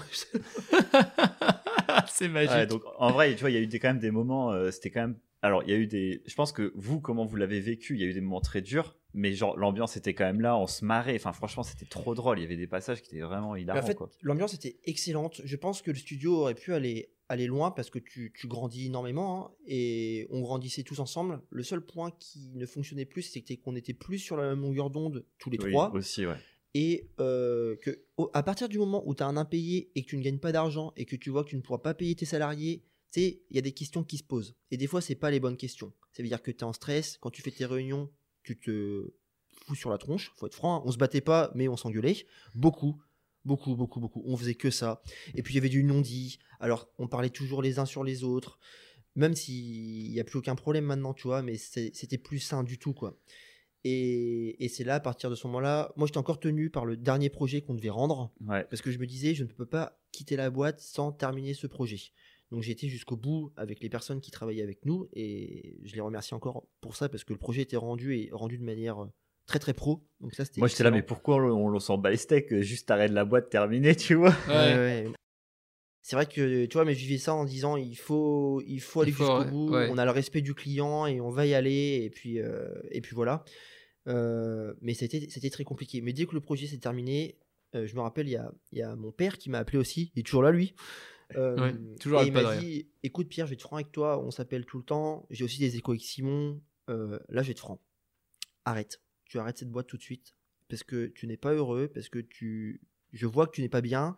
J'arrivais même plus à me revoir dans la glace parce que je savais que je faisais des choses qui ne me correspondaient pas. Et il m'a dit, c'est simple, tu arrêtes et tu fais autre chose. C'est-à-dire, soit tu te mets en pause ou euh, tu cherches du boulot, mais tu fais quelque chose pour te reconstruire. Et après avoir eu cette discussion avec lui, bah, direct après, j'ai contacté les gars au studio, donc les deux autres associés, pour leur dire, j'arrête. Et c'est marrant parce qu'à ce moment-là où j'ai dit ça, eux étaient là aussi, ah bah nous aussi on veut arrêter. Ouais, t'es les associés, ouais, c'est vrai. Ouais. En fait, ils attendaient. Ils a- En fait, Tout le monde attendait vrai, faut- que quelqu'un. En vrai, faut le dire. euh, euh, c'est ça, faut le dire, c'est que euh, Pierre, c'était le dernier à tenir le, la boîte. En vrai, faut, faut dire les choses. Ah ouais, c'est vrai. Il y avait euh, un des associés qu'on voyait plus beaucoup, Lolcuc, euh, spécial dédié si tu nous entends, mon petit Lolo, euh, qui euh, lui venait, mais en Des vrai, il en avait marre. Il en avait marre aussi, et lui, il suivait quand même. Il te suivait quand même. Il te faisait vachement confiance. Ah oui, Loïc, il a été, il a, il a, il a soutenu de malade aussi. Ça ça, veut dire que toujours là, mais c'était pas lui qui voulait peut-être prendre le, faire le pas, tu vois, En de fait, dire stop. il en pouvait plus des, hum, des prises de décision Ouais. et d'avoir des responsabilités par rapport à ça. Ce que je comprends parce que c'était vraiment lourd aussi, tu vois. Et même, il- au moins, ce qui était cool, c'est qu'il te le disait franchement. Il a dit à la fin, mais par contre, il osait pas dire euh, je veux arrêter totalement l'entreprise, même si je pense qu'il le voulait absolument. Mais euh, il y avait cette prise de décision de juste de se dire euh, par contre, si tu vas, Pierre, je viens avec toi et on est quand même une équipe, tu vois. Ouais. Et moi, je me souviens tout le temps, euh, je pense toute ma vie, quand Pierre il a arrêté, on était, euh, bah, on était chez nous. Ouais. Parce que du coup, on habitait ensemble euh, à l'époque, on était en coloc. Et quand il a arrêté, on a été. Donc l'été, il fait super beau, tu vois, on était sur la terrasse euh, à Montpellier. Et là, mais. Oh, la délivrance. On a pris une bière Ouais, c'est vrai. et on s'est calé. Et franchement, t'étais bien. Ouais, Genre bien. au moment où t'as dit on stop, euh, où t'as pris enfin cette décision-là, qui parce qu'il y a eu quand même plusieurs fois où t'as failli arrêter. Tu sais, dans il y a eu des années euh, difficiles et tu te disais est-ce que j'arrête, est-ce que j'arrête pas? Ouais, surtout la dernière année. La dernière- dernière ça a duré 4 ans et la dernière année était compliquée. Ouais. Et le moment où as, tu dis, euh, tu, tu as- ouais, quand tu prends la décision, c'est de rester dans la. Tu sais, on a déjà parlé, Jérém, du burn-out que tu as fait. C'était, c'est d'être dans la non-décision qui peut être hyper dur en fait. Exactement Et à partir du moment où tu tu as fait ton longtemps, choix en et que tu es sûr, c'est ça. Et tu peux y rester Et longtemps. c'est c'est exactement ça en fait, parce que hum, je pense que j'aurais pu continuer encore, mais j'étais vraiment au bout de mes forces, tu vois. Et je pense que j'étais pas loin du burn-out non plus, pour être franc. À tel point que, que t'as été, hein. ouais, à tel point que quand ça s'est arrêté, il a fallu facile un an, un an et demi, Facile, deux ouais. ans pour Ouais. que je me reconstruise, parce que j'étais vraiment très très fatigué. Ça veut dire que Ouais. chaque prise de décision après me dur. fatiguer ou me stresser. Ça veut Ouais. dire que s'il me pouvait me dire, et je me rappelle, ça m'a marqué ça, il était au McDo tranquille, et ça devait être 5 mois après, tu vois. Et il me Frites dit, ou euh, potatoes Ah, Et moi, j'avais besoin d'être euh, comme si j'avais un agenda toute ma journée et de me dire, ok, de telle heure à telle heure, je fais ça, de telle heure à telle heure, je fais ça. Ça me rassurait, tu vois. C'est trop marrant, j'ai fait exactement la même chose. Juste c'est fou, hein. euh, parallèle. Ouais, et là, s'il m'arrive là-dedans, dans mon agenda, et il me dit, Pierre, en fait, ce midi, je mange pas à la maison, euh, j'aimerais trop faire un gros domac avec toi, est-ce que ça te motive? Alors, maintenant, il me dit ça, je suis là, bah oui ou non, et puis pas de problème, tu vois. Ouais, Alors là, mec, panique pendant avant. 10 minutes, mais j'ai vrillé, quoi. Dans ma tête, j'étais là, mais si j'y vais pas, ça va pas lui plaire. Est-ce que j'y vais, j'y vais pas? Je sais pas, ça me stresse. J'y suis allé parce que je voulais lui faire plaisir. Et Et ça a niqué fond, agenda. ça m'a fait plaisir, mais sur le coup, tout le trajet, mais j'étais. ah, Tu sais, je, je sentais que ma La tête chauffait et que j'étais vraiment dans une espèce de dilemme constant qui- parce que j'ai été là-dedans trop longtemps, tu vois. Et que je voulais enlever toute prise de décision. Mm. Parce que ce qu'on raconte euh, aussi, c'est que à la fin du 458, ce qui était très compliqué, c'était toutes les procédures judiciaires Ah ouais, pour euh, fermer l'entreprise.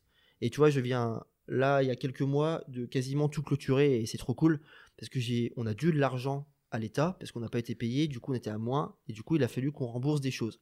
Mais sauf qu'à ce moment-là, alors il y a des trucs positifs et négatifs. Euh, tu vas au tribunal, tu vois des avocats. Nous on a vu des avocats qu'on a payés pour euh, se faire rembourser euh, bah, du mec qui nous a volé de l'argent parce que le contrat a été fait, tu vois. L'avocat a oublié des signatures, ce qui fait que au final le document n'était pas bon, ce qui fait que on ne pouvait pas courir après le mec, ce qui fait que le mec il a pu cacher son argent entre temps.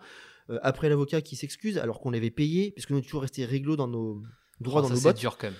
Ah c'était mes mecs, mais et c'était que un escalier comme ça. Euh, en plus j'ai vu des mandataires judiciaires, donc c'est les gens qui te disent bon là grosso modo vous nous devez euh, mettons euh, 30 000 balles à l'État et il y aura une partie qui ira là, il y aura une partie qui va là, mais avant ça elle te fait un peu un topo de toi qui tu es et de pourquoi est-ce que tu dois de l'argent à l'État. Et moi, elle m'a dit très clairement, la première fois, parce que j'ai vu deux fois cette personne, vous êtes un déchet de la société.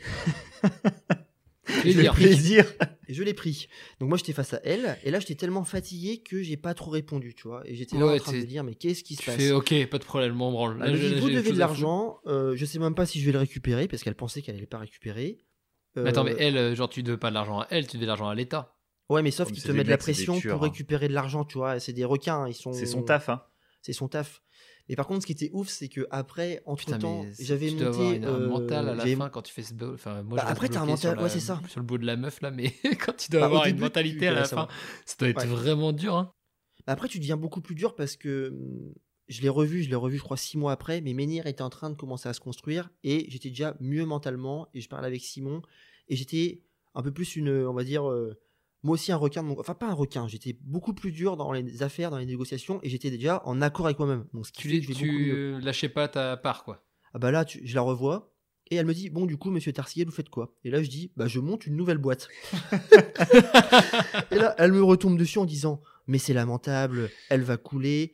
Et là, je lui ai dit très clairement, je lui ai dit, mais vous êtes qui pour, des- pour dire ça? Est-ce que. Est-ce que qu'il y a t'as un monté une boîte dans ta vie déjà? Voilà, est-ce qu'il y a un texte qui prouve que je n'ai pas le droit? Et elle me fait, bah non, pas du tout, c'est juste que comme vous avez raté une première, vous allez rater une seconde. Et je dis, mais Et ça, c'est la dire ça belle Mais- mentalité qui fait plaisir. ça, c'est. En vrai, dédicace à elle. Aujourd'hui, t'es dans notre cœur. GG à toi. Grave, grave. Mais du coup, je suis sorti de là avec le smile parce que je me suis dit juste, euh, c'est n'importe quoi, tu vois. Je suis sorti de là avec le smile. Ah Ça, mais non, mais là j'étais, tu vois, mais tu te dis le chemin Là, tu- parcouru entre je suis, euh, je prends tout, je souffre, tu vois, le fait de Ouais. commander un McDo fait que je vais pas bien. Ah, on t'insulte et euh, tu le prends bien parce que tu es là en fait, euh, c'est qui cette pauvre nana et ou parce que là pour le coup, bah, c'est D'avoir le recul nécessaire pour se dire cette meuf là elle est tellement à l'ouest que Ouais, fait, ça. euh, ça sert à rien de la prendre en compte quoi. Enfin, son, son avis ne sert à rien dans ma vie. Et ouais, parce que tu te dis Encore aussi, on était parti tellement loin, mec. On, est- on a vendu, on a vendu nos- notre matériel aux enchères. Aussi Ah ouais, on, est par- l'enfer. on est parti aux enchères. Et parce que on pensait que Simon rachetait une partie de nos tours. On s'est dit, bon, l'entreprise va les vendre et peut-être qu'on peut essayer de les acheter parce que c'est quand même du bon matos. Et ils les vendent à des prix vraiment pas chers. Et quand on arrivait dans le bâtiment, eh, mais c'était glauque au possible. hein. Ouais, c'est horrible en vrai. hein. C'est très très très malaisant et quand tu vois comment est-ce que les, les gens ils prenaient les les tours et les écrans, ils les secouent dans tous les sens et tu fais C'est du bon matos euh, ça ouais, ça c'est du bon matos. Et, euh, et tu te dis bon je dis à Sim voilà on rentre hein. moi je suis trop mal Ouais, euh, psychologiquement, c'était trop dur. Mais en fait, dis-toi, t'as, en vrai, je trouve, je hyper dur en France, mais après, bah, c'est comme ça, hein, c'est les règles du jeu. Mais tu fermes ta boîte. En plus, si tu t'es fait avoir par quelqu'un, bon, un plaisir. Mais tu te retrouves à payer tes dettes, évidemment. Euh, tu te retrouves à devoir vendre tout ton matos parce que comme t'as plus d'argent, et ben tout ce que t'as créé, on te le dépouille. Et c'est le mot, en vrai, c'est tu t'es dépouillé. hein. C'est, enfin, psychologiquement, tu vois, c'est ça. Euh, tu, en plus, tu as la justice euh, aux fesses, c'est un plaisir. Ils sont hyper agréables avec toi, Pierre vient de l'expliquer. Enfin, tu vois, en vrai, on te fait ressentir tout ce que tu peux pour te. Enfin, tu on, vois, te, on te- franchement, on te dit pas vas-y mec euh, retente ta chance quoi. C'est ça. Après, c'est l'expérience de Pierre, tu vois, ça se trouve dans certaines conditions, oui, ça oui. se passe bien mieux et Ouais. tout ça, tu vois. En cas, Mais là, en gros, l'État, eux, ils sont pas contents que ta boîte elle coule parce que leur but euh, à l'État, c'est que tu gardes tes employés, que tu préserves, que tu préserves l'emploi. Donc ils vont tout faire, mais ils ont, ils t'ont dit, hein, vous êtes sûr de vouloir arrêter? Eux, que rien, par contre. pas dans- dans- Ouais, c'est franchement, c'est eux, c'est leur taf, tu vois. Ouais, mais à partir du moment où tu dis stop, alors là, ça enclenche une machine qui est un peu infernale. et qui vaut de l'argent et qui vaut de Et l'argent parce qu'il faut les payer ces mandataires. Alors c'est l'entreprise qui paye en partie avec ce qu'elle récupère, mais c'est l'État aussi qui paye une partie de ça. Mais quand on était au tribunal, le juge était ultra conciliant. Lui, Ouais, en- lui disait on peut trouver des solutions pour la faire tenir. Euh, vous inquiétez pas, on est habitué, on connaît en, en soi 30 000 euros, c'est pas grand chose pour Ouais, une sûr. entreprise. Enfin, tu vois, des choses comme ça. Et ça, c'était c'était très cool. Et c'est vrai que après j'étais aussi un peu traumatisé avec toute cette histoire parce que j'avais aussi les huissiers aux fesses. Ouais. Euh, parce que Oh, ils, en- période, ils m'envoyaient des courriers, ils me cherchaient pour que je Mm. puisse payer euh, d'autres organismes. Enfin, les huissiers, ça se termine que cette année. Hein. Ouais, ouais, ouais. Et tu te dis, quand est-ce que ça s'arrête en fait? C'est juste ça, c'est quand est-ce que ça s'arrête? Ben, on en a la réponse 2021 après le Covid. Exactement. Ouais, cinq ans après. Cinq ans après. Cinq ans après. Mais moi, c'est. Et j'aurais toujours dit, je je fonctionnais pas avec la technique de l'autruche en mode euh, je reçois ça et je ne réponds pas. Non, je réponds, je paye ce que j'ai à payer parce que c'est important. Mais par contre, euh, laissez-moi le temps de le faire et de me reconstruire. Et surtout, euh, avant de commencer à le faire, enfin, ne venez, ne venez pas en, en- en détruisant la personne, quoi. Juste discuter. Mais après, il y a des huissiers que j'ai vu qui étaient très bien. Eux, c'est dans la discussion, ils disaient euh, on veut être payé, le temps que vous voulez, et puis voilà, quoi. Ouais. Ouais. C'est bien d'avoir les. Ouais, franchement, c'est. Du coup, Pierre, j'ai une question, même si je connais un petit peu la réponse. on t'a expliqué Oh. en vrai euh, après. Donc, bah forcément, on a vu à quel point c'est compliqué, mais du coup, tu as la boîte, tu dis stop. Ouais. Donc, je crois que c'était en début septembre ou fin août. Ouais. Et euh, c'est quoi le. Qu'est-ce qui, se passe par la tête? Qu'est-ce que tu as envie de faire comme projet? C'est quoi ton plan? Alors déjà, je, bah, déjà j'étais en coloc avec toi. Ouais. Euh, bah, ça, ça m'a vachement aidé parce qu'on du coup on discutait beaucoup tous les deux. Du coup, j'étais très soutenu par euh, par Sim. Va par la famille même en général. Ah ouais, mais bien Toute sûr. La famille. Ouais, ouais. euh, En vrai, notre père, pour le coup, soutient aussi, hein. de ouf. hein. Hein Loïc aussi. Ouais, Loïc, ouais. Le- le- un des associés, les anciens associés de Pierre. Loïc était très présent, on discutait beaucoup et c'était très sain nos discussions par rapport à ça et ça c'était très chouette. Oui, ça n'a pas fini dans le sang non plus. Quoi. Non, non, totalement pas, pas du tout. Et après, je m'étais dit, euh, j'ai envie de retrouver un travail en tant qu'employé, parce que du coup, j'avais plus envie de réfléchir à. Enfin, c'est horrible dit comme ça, mais je voulais de peinard, c'est ça, voilà. Je voulais me dire, j'ai Ouais. ma tâche, je la fais, je sais que je ferai du bon boulot, et euh, voilà. Ouais, plus de charge mentale, quoi. Ou Exactement. fou, quoi. Au début, normal, je, cherchais sur, d'être, je cherchais euh, sur Montpellier, et ensuite, je me suis dit, si je trouve pas au bout d'un mois ou deux mois, parce que forcément, j'ai plus d'argent, euh, je vais le faire sur Paris. Et ça, c'était un peu frustrant aussi, parce que tu, te, tu te dis, ça fait 4, mois, quatre ans que je monte une boîte, et au bout de deux mois, euh, après qu'elle coule, j'ai plus d'argent. Ouais. Et le rire jaune, yes. le rire bien jaune là. C'est vraiment un plaisir. Mais c'était exactement ça. Et sauf que ce qui s'est passé, c'est euh, avec Sim, on avait recommencé à travailler sur un projet qui doit être le plus long projet de, de 458 Menirefix, qui est un projet qui s'appelle Arecibo. On a mis Pour un- 10 ans à le faire. On a mis 10 ans à le faire pour un hein. réalisateur qui s'appelle Horacio et quelqu'un que j'apprécie énormément. Et euh, qui me rappelle et qui me dit Bah écoute, Pierre, Arecibo, c'est pas terminé. Est-ce que tu veux finir le projet? Et moi, j'étais là, bah grave. Et c'était un billet de euh, 1006 ou 1800 euros, tu vois. Et on dit Bah nous, on est chaud avec Simon, on rebosse de la maison tranquillement, le temps que je trouve un emploi. Et euh, si tu veux, on fait un petit acompte de 900 euros, on commence à bosser dessus et on verra la suite plus tard ça commence, tranquillou, on commence la première semaine, et là Horatio nous appelle un soir, et il nous dit, écoutez les gars, alors je sais que Pierre est pas trop chaud, donc tu vois c'est l'ami qui te connaît, et il dit, mais j'ai un contrat qui pourrait venir pour vous, Euh, il, avait dit le montant ou pas? Ouais, non, il a pas dit longtemps. Il dit J'ai une pote, euh, Ouais. elle vient de se faire lâcher par son graphiste 3D, elle est en pleurs. Est-ce que vous pouvez la recevoir? Mec, on est chez nous. hein. On est psy. Et attends, juste avant ça, Pierre, euh, pour mettre dans le contexte, t'allais arrêter. Parce qu'en fait, y a, on s'était dit euh, quelques semaines avant, mais tu sais quoi, vas-y, on se lance. Vu Oui. qu'on venait d'avoir le contrat d'Horatio, on se dit, bah, en vrai, on tente l'aventure. Moi, j'étais encore étudiant, mais euh, j'avais j'en avais parlé à l'école et j'avais dit, bah, ça vous dérange pas, je monte en même temps ma boîte. Il m'a dit, non, pas de souci. Puis tu es en freelance, hein, quand on dit monter sa boîte, c'est en mode, euh, tu vois, tu, tu, tu montes pas une SARL et tout, quoi. C'est... Et là, ça faisait, euh, c'est ça, on avait eu des touches et rien, on signe que dalle. Ah c'est vrai, j'avais oublié tout le ça. mois d'octobre, il y avait donc on parle Ah de oui, c'est septembre, octobre, il y avait rien du tout. Et du coup, on se dit, tu sais quoi, bah c'est tant pis. Pierre il dit, bah je vais retourner sur Paris, je vais choper du taf et puis euh, bah let's go quoi, la vie continue. Mais c'était dur parce que, tu vois, au fond de moi, j'avais toujours cette flamme de, de monter quelque chose par mes propres ailes, grosso modo, et de le faire avec Simon, ça me motivait beaucoup, tu vois. Et je peux imaginer en plus qu'après avoir, euh, enfin, avoir fermé ta boîte, et terminer, on va dire, ce projet-là comme ça, tu peux avoir encore plus envie de remonter en selle tout de suite et te dire attends, attends, mais je suis capable de faire beaucoup mieux que ça, euh, viens, je recommence et, et j'éclate tout, quoi. Alors, euh, mentalement, j'étais pas du tout là-dedans. Ouais, non, J'étais. Simon était là-dedans totalement. Simon était trop chaud et c'était lui qui me portait très clairement à l'époque pour pouvoir faire ça, tu vois. Ouais. Mais moi il j'étais de pas du tout l'école, il était tout frais, lui. Ouais, J'étais ouais, à l'école, frérot. Il était à l'école, il était à l'école. moi j'étais non, moi j'étais j'étais à me dire euh, bon, s'il y a des projets, c'est cool, mais tu vois, j'étais très passif dans Ouais. cette action, mais je savais par contre qu'au fond de moi, c'est ça que j'aimais faire. Mm. C'est ça la différence. Bah, ça s'est vu parce que du coup, on reçoit cette personne-là Ouais, euh, ouais. à la maison Julie. dimanche soir.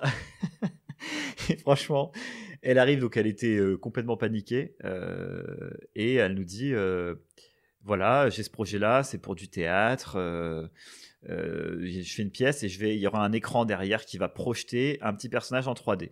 Oh, je crois que tu m'as parlé de ce truc-là. Trop Ouais. stylé. Ok, très bien. Elle nous présente tout le projet. Donc nous, on était là, euh, ouais, bah, c'est intéressant et tout. ouais, vas-y. et elle nous dit le prix. Et elle dit, par contre, je vous préviens pour le prix, c'est un peu chaud. J'ai que 7000 euros. Et là, ce qui est, ce qui est- là, Pierre et moi, on se regarde, mais tu sais, on reste vraiment en mode. euh, on se regarde, on se dit, ok, bah écoute, on, on va en discuter. C'est un peu Euh, chaud. C'est un peu chaud, mais en même temps, le projet nous parle bien. En plus, c'est sur, c'était sur euh, les camps de concentration et tout. Tu vois, c'était un, un sujet qui pouvait être assez dur, mais qui est quand même, bah, c'est pour partager la mémoire et tout. Ouais, donc il y avait des choses qui nous parlaient. Et puis le théâtre, moi ce qui me plaisait beaucoup, c'est que c'était ça. artistique, tu vois. C'était pour le théâtre. Enfin, Ça changeait de l'architecture que je faisais dans l'ancien studio parce que je faisais beaucoup de prises de vue architecturales. Et là, de me dire, je retourne sur l'artistique, ça me plaît beaucoup aussi. ouais, Ouais. totalement. Du coup, euh, cette personne quitte l'appartement. on hurle. Genre ouais. Et genre les mecs juste avant ils te font les ils te font les types tu sais non mais on va discuter parce que là C'est pas facile. niveau prix euh, C'est vrai que ça va c'est être 1000 un balles, peu c'est pas faux. alors qu'en fait c'était franchement un des meilleurs contrats euh, enfin tu vois c'était bien c'était un De contrat qui quoi. était à l'époque bien on a fait des beaucoup plus pourris derrière Ouais. en termes de négociation je parle et euh, du coup on s'est dit bah vas-y en fait let's go Ouais. on a et en plus elle nous dit je vous paye maintenant Oui, c'était en mode je vous file 7000 balles Et, et allez-y. Ouais, et allez-y. Et en plus, bah, du coup, donc, t'es trop content. Et, euh, et moi, c'était la première fois que je, je- je touchais de l'argent euh, comme ça, tu vois. Et du coup, bah, tu, clairement, tu te fais euh, deux, gros, deux grosses payes de 3500 balles. Tu sais, tu- on faisait n'importe quoi. Oh là là. Et tu te dis, tu sais, tu tires des, des bonnes résolutions d'avoir monté une boîte, mais non, non, non, là, t'es là, vas-y, il y a l'argent qui est présent, tu prends tout. Tu penses pas aux impôts, tu penses pas aux cotisations, tu prends tout. Ouais, en plus, il c'était la période juste avant Noël, donc euh, tu veux. Ah, tu fais veux te plaisir à tout le monde et tout. ah, tu veux te mettre bien. Mais ouais, c'est ce projet-là qui a lancé. Sans ce projet-là, vraiment, il n'y avait pas de manière fixe aujourd'hui. tu. Merci euh, Julie. Julie a lancé. Ouais, non, mais carrément, mais moi, de Ouais, ce côté-là, on est, on est très reconnaissant. hein. Et Horatio aussi pour le call, tu vois, parce qu'en Ah, plus, de lui ouf. était tellement gentil qu'il me dit, euh, bon, bah, je vous le propose quand même, même si je sais que vous êtes pas très chaud, mais je vous le propose. Ouais, Donc c'est cool. putain, trop Ah, bien. j'étais fou. J'étais ouais. fou. Et après, bah, la machine s'est lancée tranquillement. C'est- avec ça. lancé. Ça veut dire qu'on était tous les deux en auto-entreprise. Enfin, moi, j'étais à la maison des artistes et Simon en auto-entreprise. Et on voulait La retester le maison marché. Des artistes, quoi. En fait, Clairement, la maison des artistes, moi, ça m'avait pensé à un truc. Je vais pas le dire. ouais, mais c'est, en gros, c'est le même statut, c'est, de l'auto-entreprise, mais parce que moi, je n'avais pas le droit d'être auto-entrepreneur. Parce Non. que j'avais fait couler une boîte. Du coup, l'État Ah oui, parce que t'es puni en plus. hein. me punit pendant un an.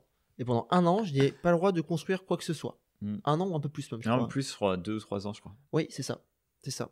Et, euh, et du coup, euh, bah, on était avec un statut qui était indépendant tous les deux. Et ça, c'était c'était vraiment trop, trop bien parce qu'on a vu qu'en une année, ouais, on a quasiment fait autant que moi avec tout le 458. Quoi. Ouais. En fait, on a considérablement changé la façon de faire. Mais en vrai, là, c'était rigolo parce que euh, Pierre, du coup, il est en train de se reconstruire mentalement. En vrai, Ouais. c'est le mot. Et du coup, il m'a fait, il m'a fait- tu m'as fait des petits pétages de câbles. Ah ouais, parce qu'en ouf. vrai, il y avait le McDo, mais il y a eu plein de petits moments, en fait, où ça nous faisait step up avec l'entreprise, où Pierre n'était pas serein. Et moi, je lui dis, écoute, Frangin, euh, j'ai, ce que vous faisiez au 458, c'était, on avait un projet qui arrivait. Et du coup, il le faisait pendant, tu vois, 2-3 mois. Et à côté, il n'y avait pas de développement marketing ou il prenait pas d'autres contrats. Euh, C'était rare que vous ayez 3-4 contrats en même temps. Ça n'arrivait presque jamais parce qu'en plus, on ne voulait pas déléguer. C'est ça, ils voulaient pas déléguer, ils faisaient tout eux-mêmes. Et du coup, euh, ben, quand ils recevaient un projet, toute la charge de l'entreprise, elle était prise. Et moi, je lui dis, tu sais ce qu'on va faire? On va euh, prendre plusieurs projets en même temps et, euh, et on va déléguer, tout simplement. Ouais. Et, Au début, j'étais pas prêt. Et là, il était. Et là, il m'a pété un câble. J'ai pété un câble, j'ai agressé Simon. Je l'ai vraiment agressé. Comment on va faire euh, le planning, le machin, le truc, tu vois? Alors que là, Pierre, c'est une machine de guerre. Il, peut avoir 5 projets entre les mains. Il, on, peut, on allait, je crois, à 7 ou 8 projets en même temps à Manière FX. Enfin, Bah et à gérer euh, plus de 17 personnes. Enfin, tu vois, genre vraiment, il y a une évolution de malade. Mais sur le coup, trop drôle, tu vois. Et euh, parce qu'en fait, j'étais tombé sur un- une annonce. Et pour le deuxième contrat. Et euh, d'ailleurs, c'est moi qui avais fait l'entretien. J'étais, j'avais été les voir, mec. J'avais l'oreille en sang parce que je m'étais, euh, euh, je m'étais euh, coupé, je sais pas quoi. Du coup, Ouais, j'étais en costard, le truc qui me ressemble pas du tout. Plus jamais je ferais ça. J'avais l'impression qu'il fallait aller en costard pour l'entretien. J'avais, j'avais 24 ans, donc clairement, je, je, je- j'étais pas du beau. tout sûr de moi. Et J'étais moi, encore Et étudiant. moi, j'étais pas prêt. Et Pierre était pas prêt, il voulait pas aller les voir. Et l'équipe de choc. Ouais, ouais, c'est vrai. Franchement, ça fait confiance. hein. Ah non, non, moi j'étais prêt à bosser avec Simon, j'étais prêt. En plus, il m'avait dit, bon, pour te rassurer, c'est moi qui vais gérer le projet. Et euh, toi, tu seras là, grosso modo, comme graphiste dessus et puis me conseiller, Ouais. enfin, par rapport à ce que je connaissais aussi du, du 458, Ouais. parce que ça a quand même apporté Carrément. beaucoup de choses aussi de ce côté-là. Euh, mais du coup, ça, j'étais prêt pour ça après. Que- après est-ce avoir que réfléchi, en tu- tout cas. Est-ce que tu penses que vous avez pris pas mal de raccourcis euh, grâce à ton expérience du 458 Ah oui, je pense Mais énormément. de malade. Ouais. On a fait plein. On n'a pas fait plein d'erreurs que, que eux avaient fait en fait. Ouais, en ouais, bien sûr. Euh, Pierre, il avait un niveau. En fait, quand il est sorti à 24 ans, il avait pas le niveau euh, 4 ans. Il- Parce que, en vrai, le truc qui est cool, c'est que certes, ils ont pas délégué, mais du coup, Pierre, il a bossé pendant 4 ans à apprendre à faire. Bah, en fait, tu bricoles. Ouais, ouais. Tu deviens euh, vraiment euh, bricoleur professionnel euh, pour sortir un travail de qualité dans des temps records. Parce que ce qu'il faut savoir, c'est que la 3D, c'est très long. L'industrie du cinéma, ce que vous voyez au ciné, euh, c'est des heures et des heures, voire des mois de travail sur certains shots euh, pour des artistes où ils sont des centaines à bosser dessus. Euh, toi, tu es trois. Euh, faut sortir euh, rapidement des projets parce que les clients ils sont très exigeants. En fait, tu fais des choix.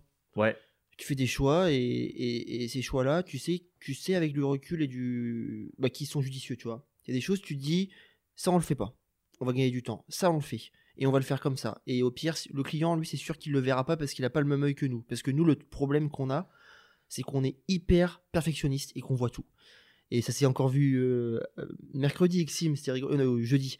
On est en train de terminer un projet avec Simon et Simon est en train de bosser des masques pour, euh, avec des fonds verts. Et moi, j'ai terminé le montage. Et pour moi, le projet était nickel. Et Sim me dit Oh là, le masque, ah, il passe pas très bien. Et moi, je lui dis Eh, Mais Sim, personne le verra. Mais parce que j'avais aussi ce recul par rapport à ça, alors que lui avait bossé dessus. Et inversement, des fois, ça m'arrive aussi. Et du coup, c'était exactement la même chose. Et c'est vrai qu'on a sorti même des projets de malades en très très peu de temps. Je pense Ouais. des choses pour General Electric. En vrai, d'avoir fait ça à deux, mais c'est complètement fou. hein. C'est des on Projet- était fêlés. hein. Moi, il y a des trucs, je me dis oh, comment on a fait? Enfin, genre, on a accepté des projets, mec, on savait pas faire. On disait oui à tout. Ouais, tout ce qui Parfait. pouvait passer. on- Oui, oui, bien sûr, on maîtrise, oui, deux ans d'expérience. Et vraiment, on faisait C'est quoi le n'importe logiciel déjà qu'on utilise Ouais. Genre- Oh, on a fait des trucs de fou, ouais. Ah, c'est vrai qu'on a fait des trucs, des fois, Attends, des hein. trucs, on a accepté des projets, genre Mm. on savait pas faire, on s- et on se dit vas-y, on se fait sur ce logiciel-là qu'on connaissait pas. Oh Et moi, je montrais ça à mes profs euh, qui corrigeaient mes projets professionnels. En, vrai, c'était, en vrai, c'était trop marrant. Et Mais genre, euh, euh, t'as dû gagner ultra euh, d'expérience avec ça en faisant, enfin, en faisant cette technique-là. Là. On a- Tu, sais, tu Ouais, prends un ouais, projet et où t'es payé, aussi- tu vas voir tes profs pour t'aider, c'est juste génial. Ah ouais, non, mais c'est clair, c'est clair. Et puis je pense que ça correspond aussi énormément à nos caractères à tous les deux. Ça veut dire que c'est des choses dans lesquelles on est très à l'aise de fonctionner comme ça. Et aussi ce que le 458 m'a apporté, par contre, c'était la... le discours après que j'avais avec les clients. J'étais beaucoup plus à l'aise aussi à discuter avec eux. Ouais, rappelles ton premier entretien avec où ça n'allait pas trop, ouais, avec euh, le deuxième contrat qu'on a fait, ouais. où euh, une cliente était pas contente et elle comprenait pas pourquoi est-ce que les feuilles d'un arbre étaient bleues enfin euh, ou d'une couleur autre que vert c'est-à-dire des gens qui sont très très très terre à terre mais sauf qu'elle elle l'a pris pour elle et elle l'a pris très mal en disant ils sont limite un peu en train de se moquer de Ouais. nous et quand on a un client en face qui est très désagréable là on a pris du recul avec Simon pas facile il est pas en forme en plus eux ils avaient deux têtes de déterrés face à lui à se Mais dire- c'était horrible. Et en fait, il me, genre, un message par mail, je me souviendrai. Ouais. Ils disent Simon, il faut qu'on parle, ça va pas du tout. Mm. Et toi, tu viens de leur envoyer ton travail, on avait quasiment terminé. hein. Ouais. Donc là, tu es là, ok, un plaisir. C'est mon premier contrat que je gérais. Je vais leur parler. Et en fait, il y avait deux trucs qui allaient pas. Et je leur dis, bah ok, on change. Et ils vont, ah bah c'est nickel. Et voilà. Tout ça pour ça, mec. Et Non, tu vois, ça veut dire que Simon déjà était en condition de se dire j'ai peut-être que je vais me faire tracher, Ouais, je sais pas ouais. trop comment ça va se passer. Mais ça, c'est des choses que on a pris du recul après beaucoup avec ça. Et aussi, bah, par rapport au 458, c'est-à-dire dès qu'il y avait des, des soucis avec certains clients, même avant, moi j'étais prêt à les accepter et à bien discuter avec eux de ce côté-là aussi, tu vois. Ouais. Et Et avoir un discours tu- qui soit euh, meilleur. Tu t'embêtes moins, quoi, maintenant. Ah bah, aujourd'hui, ça n'a plus rien à voir. Ah, mais même avec les débuts hein. de Menhir, hein. on, euh, on est totalement beau, Ouais, l'XP. euh, Moi, On est à l'aise. juste- J'aurais juste ce que disais euh, avant sur, les, perfection, sur les, perfections, par exemple, que Sim voyait que genre le masque il était pas nickel et toi tu disais mais non, personne ne le verra. Ça me rappelle euh, une des premières fois où je suis allé à Montpellier, euh, bah, c'était chez toi, avec Sim du coup. Et oui, je crois qu'il travaillait pas encore dans la 3D, Sim. Et on est resté, on était, il devait être 2 ou 3 heures du mat, donc on était en pleine forme. Et on a mis un, un Disney. Et toi, Pierre, mais toutes les deux minutes, tu critiquais chaque plan ça me rendait ouf. Ça me rendait. Je disais, ouais, non, mais là, les cheveux, ils ont pas dû faire comme ça. Tu vois, là, ça tombe, là, ça fait ci, là, ça fait ça, la couleur, la lumière, les machins. truc. Moi, j'étais là à côté, je captais rien. J'étais là, c'est un dessin animé, tranquille. Tu sais, genre, on se détend, tu vois. tu On était là, on Ouais, avait une mais ça, bière, bien, on avait hein. une pizza, on était peinards. Et Ouais. lui, il pétait un watt sur tous les plans. Mais totalement. et ça, je pense que c'est la fin d'études, c'est est-ce que tu sors de l'ESMA ou Ouais, des écoles avec un melon qui est quand même hein. assez important. Quoi. Les étudiants, souvent, ils se disent euh, j'arrive dans le game, je suis le dieu de la 3D. Alors qu'au fait, euh, Ouais, t'es en vrai, plutôt, c'est- en euh, vrai, c'est trop drôle ça. c'est exactement ça. Et ils sont quasiment tous Ouais. comme ça. Ah, Ils pètent tout Tranquille, leur Pierre. T'es sur euh. ton canapé, tu manges de la pizza Ah, froide non, et t'as une croix à la main. T'es tranquille. Mais surtout T'es- que- c'est- Mec, un truc qui est trop drôle, c'est que quand tu débutes la 3D, déjà, et quand tu es jeune, t'en parles tout le temps. Tout le temps, tout le temps, Ouais. tout le temps. T'en parles en soirée avec tes potes, t'en parles euh, quand tu manges avec euh, tes potes, t'en parles avec ta famille, t'en parles tout le temps parce que t'aimes trop ça et que c'est quelque chose que t'as l'impression qui est révolutionnaire. Et euh, tu critiques absolument tout. Tu ne peux pas regarder un film juste pour le film. Tu le regardes et tu vois l'aspect technique. Et là, j'en suis content, c'est que maintenant, euh, je me détache totalement de bien ça. sûr. De toute façon, quand c'est toi qui fais les projets, que tu vois les problèmes de deadline, quand tu vois les problèmes de Ah ouais. que tu croises dans Ouais. la production, les problèmes de ressources humaines, les problèmes de thunes, euh, très clairement, tu te rends compte euh, vite que euh, bah ouais, des fois il y a des projets. Il y a des couacs, C'est- normal. En fait, c'est facile de juste aller au cinéma, prendre tes popcorn et tracher tout ce que tu vois. Euh, alors, ça veut pas dire qu'il faut pas avoir un esprit critique, il y a pas de Même problème. sans faire de la 3D, ça, je pense que je peux le faire. Ouais, voilà. Vraiment. Mais c'est en fait, c'est intéressant de se questionner le pourquoi est-ce que euh, tiens cette partie-là du film elle est en dessous en fait. Alors tu auras peut-être pas les tenants et aboutissants parce que voilà, euh, souvent c'est des choses que tu racontes pas. Mais punaise, nous combien de fois il y a des projets, mais comme je disais, en vrai l'info bricolage des fois quand tu as peu de budget, surtout quand tu débutes en fait, il faut faire tes preuves. Et euh, la 3D c'est cher donc les clients ils ont l'impression que quand ils ont mis 6000 balles euh, ils peuvent tout avoir. Ouais. Alors qu'en fait en 3D tu fais rien avec 6000 euros, enfin Et puis, et puis c'est artistique aussi. hein. C'est artistique. comme on est artistique, le client se dit tous les retours vont passer. Et on s'en fiche de savoir combien de retours il va prendre. Tu sais, par exemple, on, parle, on prend toujours cet exemple de se dire, euh, euh, mettons, tu demandes ça à ton maçon, de dire, ah bah le mur, j'aime pas là, bah, tu le pètes et tu le refais. Et c'est le même prix, hein, mec. hein. Et le mec, il fait, bah non, t'es ouf, ça, y a aucun problème, c'est rentré dans les. euh, dans les Cet je exemple, mec, il est nickel.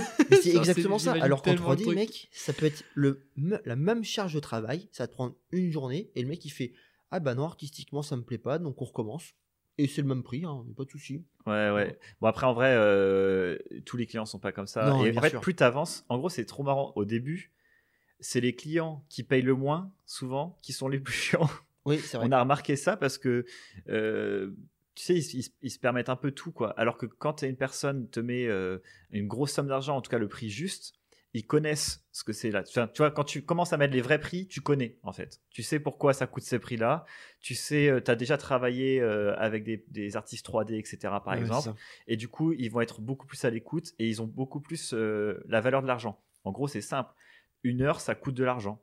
Voilà, tu me fais des retours qui sont pas prévus, ça me fait travailler plus, ça coûte de l'argent. Et ça, ils sont vachement. euh, Aujourd'hui, on, bo- on bosse avec des clients qui sont vraiment top parce que, bah, en fait, d'eux-mêmes, ils vont nous dire. euh, euh, tiens, là, je sais que c'est ce retour-là. J'ai une enveloppe de temps. Est-ce que c'est bon pour vous? Enfin, tu, tu négocies, tu vois. Après, euh, c'est cool.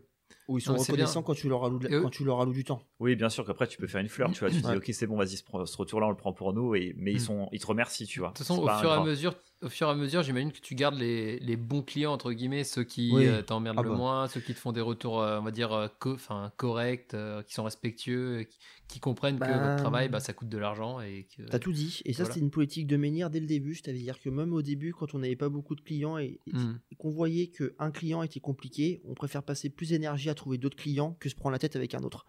Et ce Ah, qui est rigolo, vaut c'est mieux avoir un que bon client que de se faire chier avec 5 clients de merde, quoi. T'as tout dit, c'est exactement ça. Et, et même des fois, si le projet est un peu pourri, tu vois, il y a des, des projets qu'on a fait qui étaient, bon, c'était pas les projets de l'année, tu vois, mais Mais comme si le les personnes sont cool, ultra cool, bah t'es là, mais Ouais. bien sûr. Et je sais que c'est un plaisir de bosser là-dessus, tu vois. trop bien. Et, hum, et façon, on a l'autre- notre triangle là, tu sais, euh, au tout début, on se disait euh, comment est-ce qu'on prend, qu'est-ce qui nous fait prendre un projet? Et en fait, on a trois critères. On a l'argent, évidemment, est-ce qu'il est bien payé ou mal payé? Le temps, est-ce qu'on a du temps pour le faire ou pas de temps pour le faire? Et le plaisir. Et ça, évidemment, ça va avec tout ce qui concerne le plaisir. Est-ce que le Non, projet en lui-même est cool? Hein? La qualité. Je crois que on s'en battait. Ah, pour, ah, va. pour nous, tu veux dire Ouais, pardon. pour nous. Ah, ouais, c'est ça. excuse-moi. Et en gros, le, le plaisir, c'était est-ce que le client il est cool? Est-ce que euh, on, on kiffe euh, Je sais pas, c'est un projet qui est hyper poétique, artistique, etc. On va pouvoir s'amuser dessus. Oui. Et en fait, si deux de ces critères-là sont pas remplis, on se lançait pas. Ça dégage. C'est C'est-à-dire que comme, euh, si je comme te petite donne un exemple- Ouais, ouais. Ouais, franchement, si tu veux un exemple, hein. euh, Ouais. c'est un gros kiff et on a le temps pour le faire, mais on n'est pas très bien payé. Ok, Ouais. let's go. Tu vois, parce qu'on va, on va apprendre, on va pouvoir faire le, Ok. le partager derrière et tout. Ah, c'est trop bien, je kiffe, la- je kiffe vraiment la, la façon dont vous avez construit votre euh, décision, Ou votre un autre matrice de exemple, décision. c'est on a du temps, c'est hyper bien Mm. payé, c'est un gros projet de merde, on y va Ouais. parce que tu vois, ok, mais ça va faire de la thune et ça va nous faire rentrer de l'argent euh, à menhir, tu vois. Et, puis, et puis tout ça, je pense, ça correspond aussi beaucoup euh, aux fruits aussi du, du 4-5-8, tu vois. On voulait vivre aussi euh, alors, euh, sans frustration, déjà aussi. Euh, apprécier vraiment le travail qu'on produit, ça c'est très très très important parce que t'es pas à l'aise dans tes baskets, bah forcément le projet derrière il va s'en- ressentir parce qu'on fait des projets qui sortent un peu de nos tripes aussi. hein. Ça reste très artisanal dans la manière de faire. Et, hum, et qu'est-ce que je voulais dire d'autre Euh, Non, mais non, je crois que c'est tout. En tout cas, c'est beau de voir euh, que tu pars de toute ton histoire euh, 4, 5, 8, qui s'est plutôt mal terminée, et que maintenant vous arrivez à un niveau déjà où euh, ben, est, est rentable, vous arrivez à vivre de votre passion, vous faites même vivre des gens, enfin de votre passion, de ouais, c'est génial ça. hein. Et, euh, et en plus, maintenant, vous réduisez en plus votre temps de travail. Enfin, genre, vous- Non, mais step up, mec, ça, ça c'est ça c'est impressionnant parce que quand j'écoutais le, le- les deux derniers podcasts, celui sur euh, la semaine de 4 jours et celui sur les up and down, moi ça me correspond beaucoup tout ça. Enfin, je suis beaucoup moins dans le up and down. hein. Je l'ai été euh, maintenant, euh, je, je me trouve très bien euh, bien à l'aise dans mes baskets. Comme Simon, j'ai vu aussi une psy et je vois encore pour discuter. Et maintenant, comme je vais bien, c'est juste pour discuter des petits aléas et puis voir comment les Ouais, améliorer. rectifier Ouais. tranquille certains trucs, mieux comprendre Et- certaines situations. Quoi. Ouais. J'ai été voir ma psy euh, hier d'ailleurs aussi. Et, je suis, et la première fois que je, elle m'a dit Bon, alors, monsieur, comment ça va? Et je fais Je pète le feu. C'est trop bien. mais c'est trop bien. Elle m'a dit Très bien, vous voulez qu'on parle de quoi? Je vais juste vous raconter ce qui s'est passé dans les quatre derniers mois. C'était incroyable. Bah non, mais c'est- juste excellent. C'est juste excellent. Génial. Et puis tu vois, quand on parlait avec Simon, euh, on pourra en discuter, mais c'est trop rigolo. C'est la semaine de 4 jours. Au début, moi j'étais très inquiet. Mhm. Parce que C'est ça une va. des personnes qui était inquiète au studio. Ouais. euh, Alors j'étais pas inquiet par l'idée. L'idée me plaisait beaucoup, dans le fond, parce que je me disais, c'est génial, c'est révolutionnaire, ça va changer la manière de travailler. J'ai vraiment envie de le faire. Mais Simon, tu pourras le dire. Enfin, je sais pas comment tu as vu là en l'espace de deux ans. Comment est-ce que j'ai changé de manière de travailler ah, Ça veut dire qu'au début, je déléguais très peu. En tout cas, mon travail, j'étais prêt à ce que le studio délègue, ça, il n'y a aucun problème. Mais moi, je faisais vraiment beaucoup, beaucoup, beaucoup de tâches dans la journée. Et non pas parce que j'ai pas confiance auprès des gens, mais je me disais, c'est une tâche qui m'incombe, c'est à moi de la faire et je vais Ouais. la faire. C'est rassurant aussi de faire soi-même. Tu sais euh, de quoi Oui. tu es capable, tu sais où tu vas et tu sais où ça va t'emmener. quoi. Donc, euh, Exactement. Mais du coup, c'était ça. Et c'était ça en plus, 5 jours par semaine et souvent des grosses heures euh, dans ces 5 jours. On me dit, parce qu'on a parlé de ça avec les associés, c'était génial, ils me disent, bon Pierre, on voit que là, tu es un peu en train de tirer sur la corde. Lâche du lest, délègue, et euh, comme ça, tu, tu seras mieux. Alors déjà ça, ah, c'était compliqué. Ouais. Alors moi, j'étais déjà en panique de faire ça. Et moi, j'étais à l'inverse opposé de toi. Ouais. C'est-à-dire que moi, je lisais des bouquins sur euh, comment euh, faire le moins de choses possible et être le plus efficace. Ouais, c'est ça. Et du coup, Ouais, bah, moi, j'étais au taquet sur mes idées. Et du coup, j'étais là, Pierre, mais tu vois, c'est facile. euh, Regarde, on, on, Michel de. Fer. C'est et ça. Et, et c'est vrai que ça, c'était en plus euh, une source de stress supplémentaire dans le sens où nous, on était là, euh, Pierre, faut que tu lâches, faut que tu lâches, faut que tu lâches. Alors qu'en fait, s'il- tu sais, c'était en mode, euh, il lâche pas parce que euh, ça, ça, ça le stresse et tout. Mais non, en fait, c'est aussi, tu lâches pas parce que tu aimais bien. Oui. C'était pas que Ah oui, du stress ça. et de la pression, c'était aussi parce que bah, tu kiffais. euh, Mais là, c'est vrai qu'aujourd'hui, je l'apprécie d'autant plus. Ouais. Parce que ce que je fais, je le fais vraiment pleinement. Ouais, mais du coup, donc il y avait ça. Et après, on me dit, alors déjà, tu te dis, je passe une étape, j'arrive à le faire. Et là, on dit, Euh, Coco, on va enlever une journée. et, là, et là, tu fais, et là, tu fais, attendez les gars. euh, Tranquille, vous êtes moi, je sûr, viens là de passer, ouais, je viens de passer une étape qui est un peu violente là. Et, vous Et là, tu enlève m'enlèves un jour, là. Mais comme j'étais dans un process de changement et d'amélioration, et ben ça s'est quand même très très bien passé de ce côté-là. Et, aussi parce que mentalement j'étais totalement prêt quoi. C'est-à-dire euh, j'ai pas fait de pétage de câble. On a l'impression que j'en fais souvent, mais Non, non, bah non, là, Non, attends, ça fait quand même quelques euh, années dure, que. ouais ouais c'est ça, c'est ça. On est resté sur cette période dure, c'est un peu croustillant. C'est Bah, ce qu'on veut. c'est hyper. euh, et puis je pense et que. Et t'as pas tout le monde qui passe par là aussi. C'est pour ça que c'est super Ouais ouais ouais ouais. Mais j'en suis hyper reconnaissant de cette période hein, maintenant avec du recul. hein. C'est vraiment une période qui a été charnière dans ma vie et qui, qui m'a vraiment changé et qui fait qu'aujourd'hui je suis vraiment heureux de ce que j'ai à Ménir, tu vois. Et de voir comment ça évolue aussi et ce que Simon apporte, tu vois, parce que Simon, par l'aspect humain, apporte tellement de choses qui sont bienveillantes au sein du studio que moi je me sens vraiment, vraiment, vraiment bien là-dedans, tu vois. Et en vrai, on peut en parler, c'est un, un point. euh, moi je suis fan aussi. Parce Mm. que Pierre, t'avais pas de. T'avais pas de salarié au 458, enfin, t'as eu des stagiaires? Ouais. Et tu nous as eu sur la fin en tant jamais, que. j'ai jamais eu de CDI ou CDD. C'est ça. Et ça, c'est un gros changement. Oui, oui. Parce que là, nous, maintenant, on, on joue- on est avec. euh, on a beaucoup de personnes dans l'équipe. On a travaillé énormément de monde. Je pense qu'il y a peut-être au moins 70-80 personnes euh, en 4 ans qui sont passées euh, un moment à un autre sur un contrat à Menhir FX. Et ça crée Euh, des liens de ouf. Hein. Ouais, ça crée des liens. Et je- alors, en vrai, c'est rigolo parce que on a eu quand même quelques désillusions de ressources humaines. En vrai, ça a été un. Moi, j'ai envie qu'on parle de de, de l'histoire de notre de la première personne qui a travaillé à Menhir et qu'on voulait prendre en CDI. Ouais, ouais.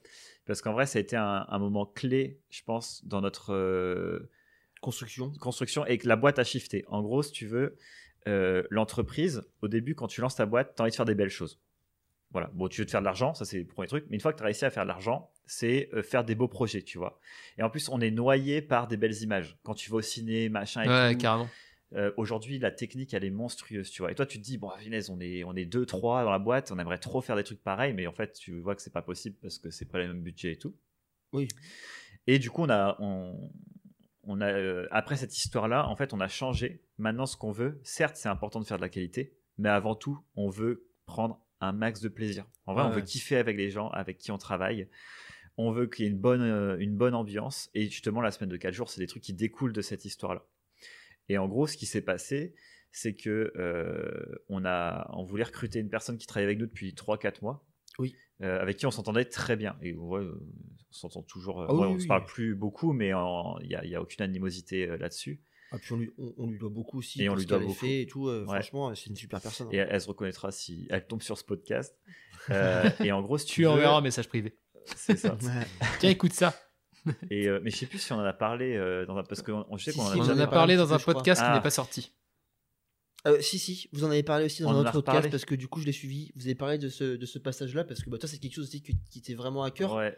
Pour moi, on Si, en a si, parlé, Je crois mais qu'on en a euh, parlé, Jérém. mais je crois qu'on si. a Si, si, parlé je suis dans- sûr parce que moi, je les ai dans- écoutés, les podcasts. dans les, les échecs, euh, le, deuxi- le deuxième qui n'est pas sorti. Ok. Mais toi, tu l'as entendu euh, il y a pas longtemps. Je l'ai je l'ai entendu dans un podcast. Non, mais sûr. si on en a parlé. Mais bref, en gros, je vais résumer très vite euh, parce qu'on en a déjà parlé et on pourra après aller sur d'autres points justement de la RH. Oui. Euh, c'est donc euh, pour ceux qui n'ont pas entendu euh, dans l'autre podcast, cette personne-là, on lui propose un CDI. On dit bah voilà, maintenant c'est bon, on a envie de se lancer, on, on travaille trop bien ensemble, ça se passe super bien et tout. Et je sais pas ce qui s'est passé, ça l'a peut-être fait shifter ou je ne sais pas quoi, mais elle s'est dit oulala, en gros, si je prends le CDI, il faut que je me mette bien, tu vois. Donc elle nous a envoyé un mail, un pavé euh, un soir. Euh, Wow. on était au bar avec Pierre euh, et on lisait nos mails justement dans- dans- à ce moment-là quand on allait au bar. Jamais, ne jamais faire ça. Voilà, une catastrophe. ouais, c'est c'est vrai. Première erreur. Et, euh, et elle nous dit, euh, elle nous fait plein de remarques euh, assez négatives pour le coup, euh, très peu constructives et euh, en mode de, je vais te payer plus, je veux ce statut-là, je veux machin, enfin vraiment, euh, tu vois. Et là, on, nous on tombe trop de haut, tu vois. Genre on se dit mais qu'est-ce que c'est que ça? Mm. Enfin, C'est trop marrant parce que ça, ça, il y a beaucoup, euh, en tout cas, de mes, de mes connaissances qui ont négocié des CDI. Tu pars du principe que ce qu'on te propose, c'est pour te baiser la gueule. Et donc, du coup, tu demandes des trucs qui, des fois, sont complètement aberrants. Ouais. Parce que tu Ouais, pars vraiment du principe que même si la personne en face est bienveillante, tu pars du principe qu'elle essaie de te niquer. Donc en fait, tu essaies de la niquer. en- Ouais, c'est vrai. C'est Alors horrible. que nous, C'est horrible. à l'inverse, côté, on va dire, côté euh, entrepreneur, on avait vraiment l'impression que c'était un Graal qu'on livrait, qu'on donnait Ouais, pour le bien du salarié, en se disant, euh, là, vraiment, on lui offre quelque chose, on est content de l'offrir. Et, euh, Et D'où notre erreur aussi, ça. Ah oui, bien sûr. Et du coup, on lui, on lui.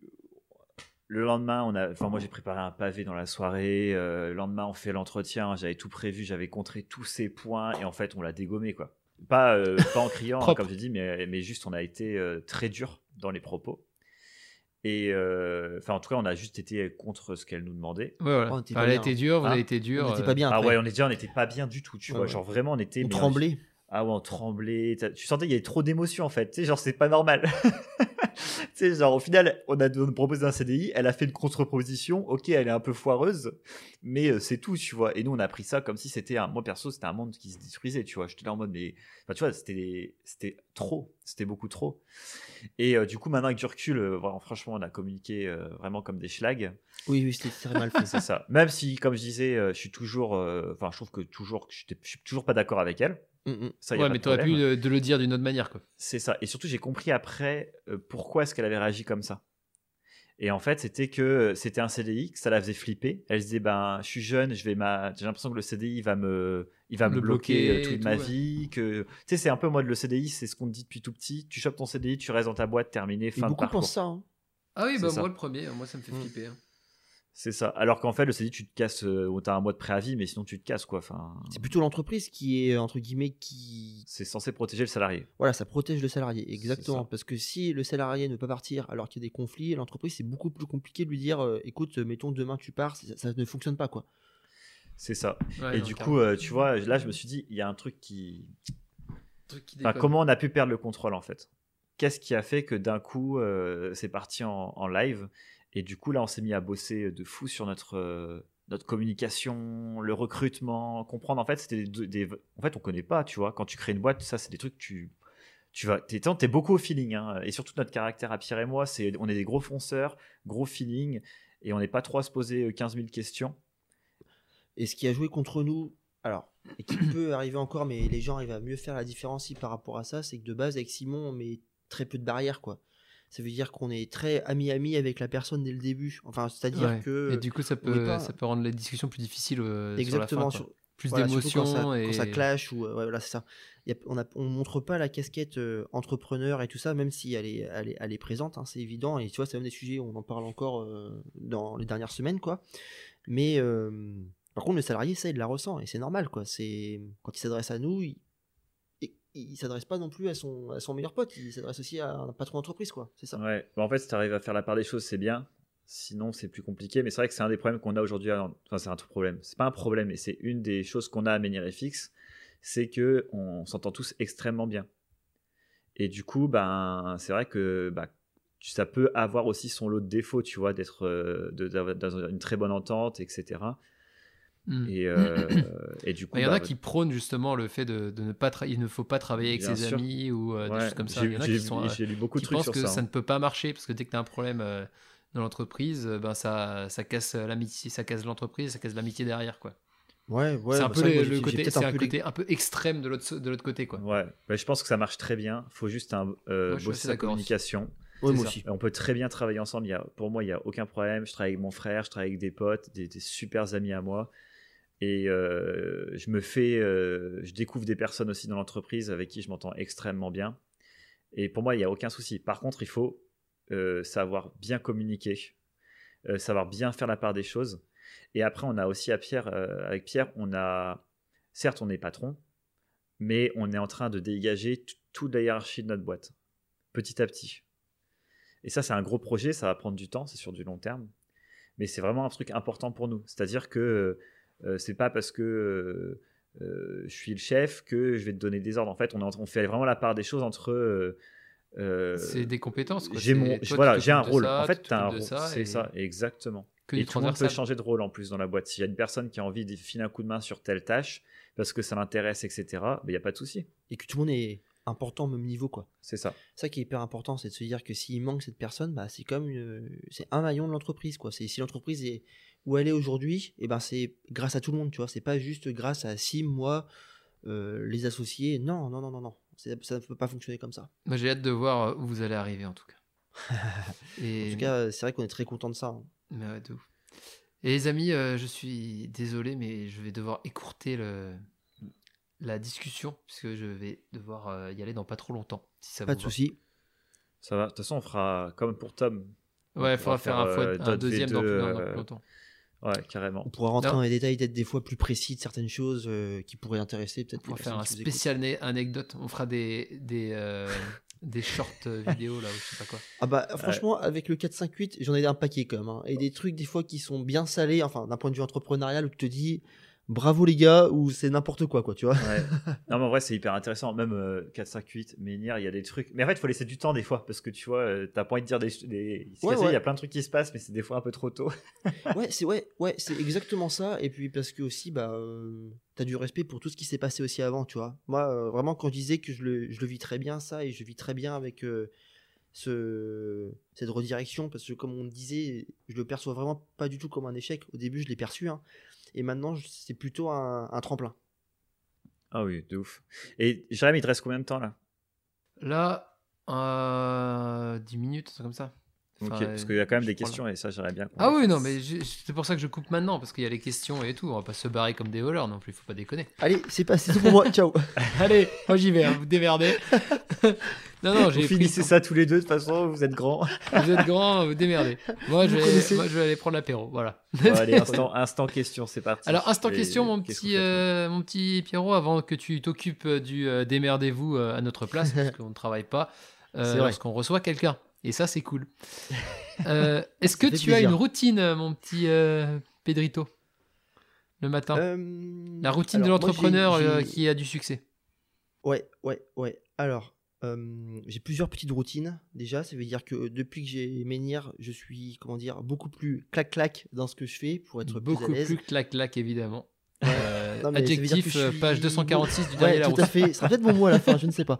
Mais je veux dire, je suis beaucoup plus euh, Organisé. organisé ouais, dans, dans ce que je peux produire. Ça veut dire que maintenant, je fonctionne avec une liste de ce que je dois faire tous les jours. Alors, avec la semaine de 4 jours, je suis beaucoup plus flexible cette liste. Avant, il fallait que je fasse tout dans la journée. Ouais, maintenant tu priorises ta liste. Maintenant, je priorise. Voilà, C'est exactement. bien d'avoir une liste to do, mais en plus, il faut prioriser. La routine, c'est euh, refaire sa petite checklist euh, le Tous matin les matins. et prioriser. Voilà, en début de semaine, faire un point planning avec Simon. Ça, c'est hyper important pour voir qui fait quoi, qui gère quoi. Et après, à titre personnel, et je crois que ce qui me fait énormément de bien, c'est euh, beaucoup de sport. Ah oui, Pierre, c'est une machine. hein. Ça veut dire que je cours tous les deux jours, et tous les deux jours, je fais euh, petite séance de, comment dire, de, de musculation, ou euh, du moins, euh, voilà, travailler mon cardio, tout ça.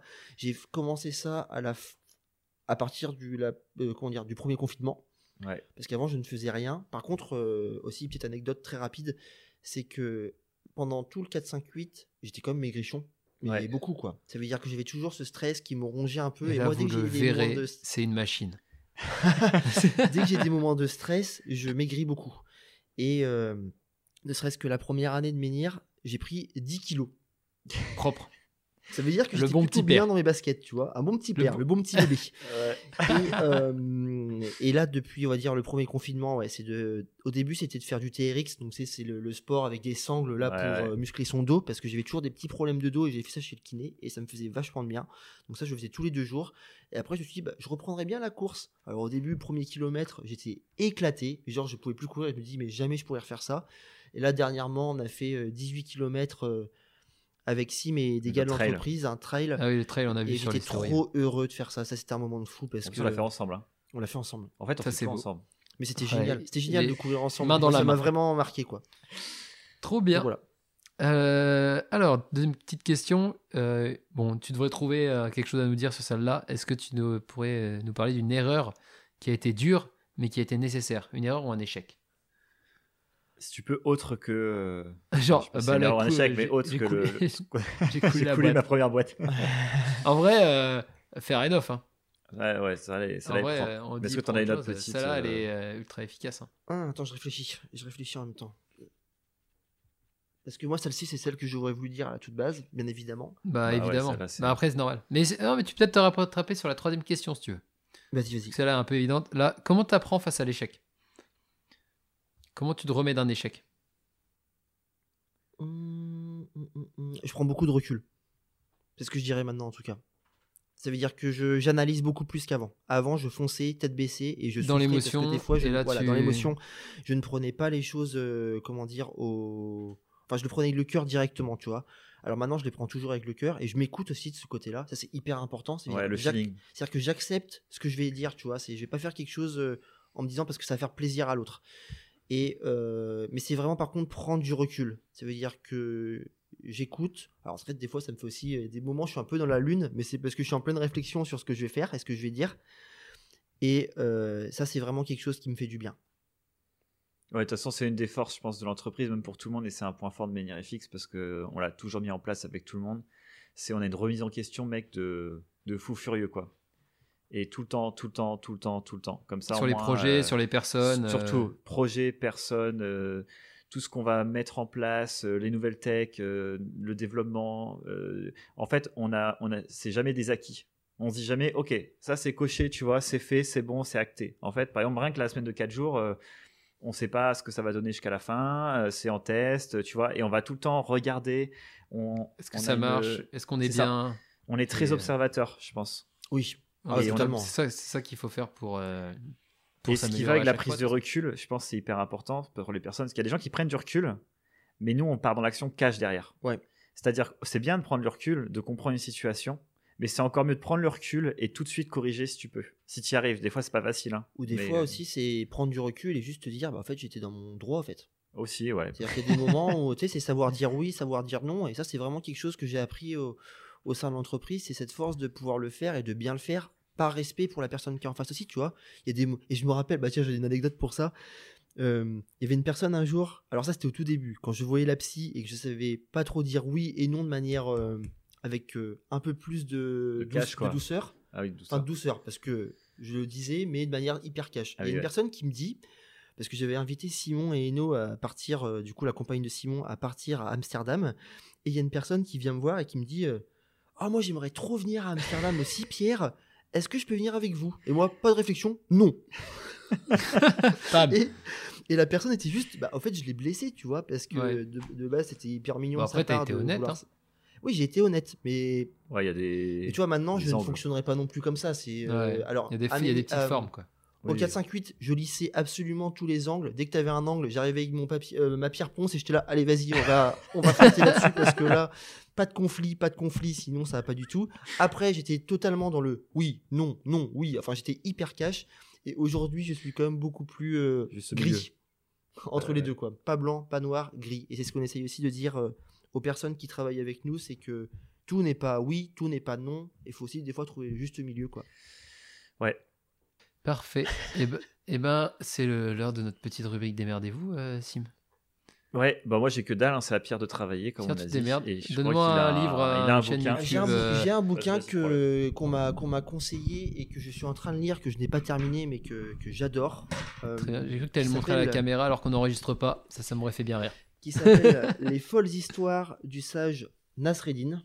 Donc euh, Je l'ai- pas celui-là, je le tu- connais pas ah, du tout. Tu, hein. tu l'as pas, tu l'as pas lu? Non. Donc c'est des petites anecdotes euh, qui racontent euh, l'histoire de bah, d'un sage et c'est raconté par euh, comment il s'appelle Mathieu Ricard donc qui est une personne qui Ah a oui. suivi tu vois qui c'est du coup le je Dalai Lama. c'est Mathieu Ricard. Ouais, Voilà. Mathieu Ricard. et Il a du fait un autre qui retranscrit ces histoires et à chaque fois c'est euh, comment dire c'est il y a une il y a une fin dans ces histoires pas une fin mais il y a une euh, Une morale. Une morale. et la morale elle est jamais bah, jamais euh, oui jamais non c'est plutôt bah écoute il y a des solutions qui peuvent se trouver Ouais, c'est pas euh, la raison du plus fort est toujours la meilleure, par exemple. exactement c'est exactement ça C'est pas La Fontaine, quoi. et franchement euh, c'est un vrai régal parce que du coup euh, les histoires sont Il y très a des petits dessins. T'as des petits dessins à chaque fois Ah oui, c'est des toutes petites histoires. Je vois le bouquin en même temps. et euh, franchement euh, c'est c'est trop cool quoi Trop Et bien. bah, t'es trop- Et bah ça, ça va aller direct en description, les enfants. Et sur le site Ouais. de Ça Jérémy. a l'air trop cool celui-là.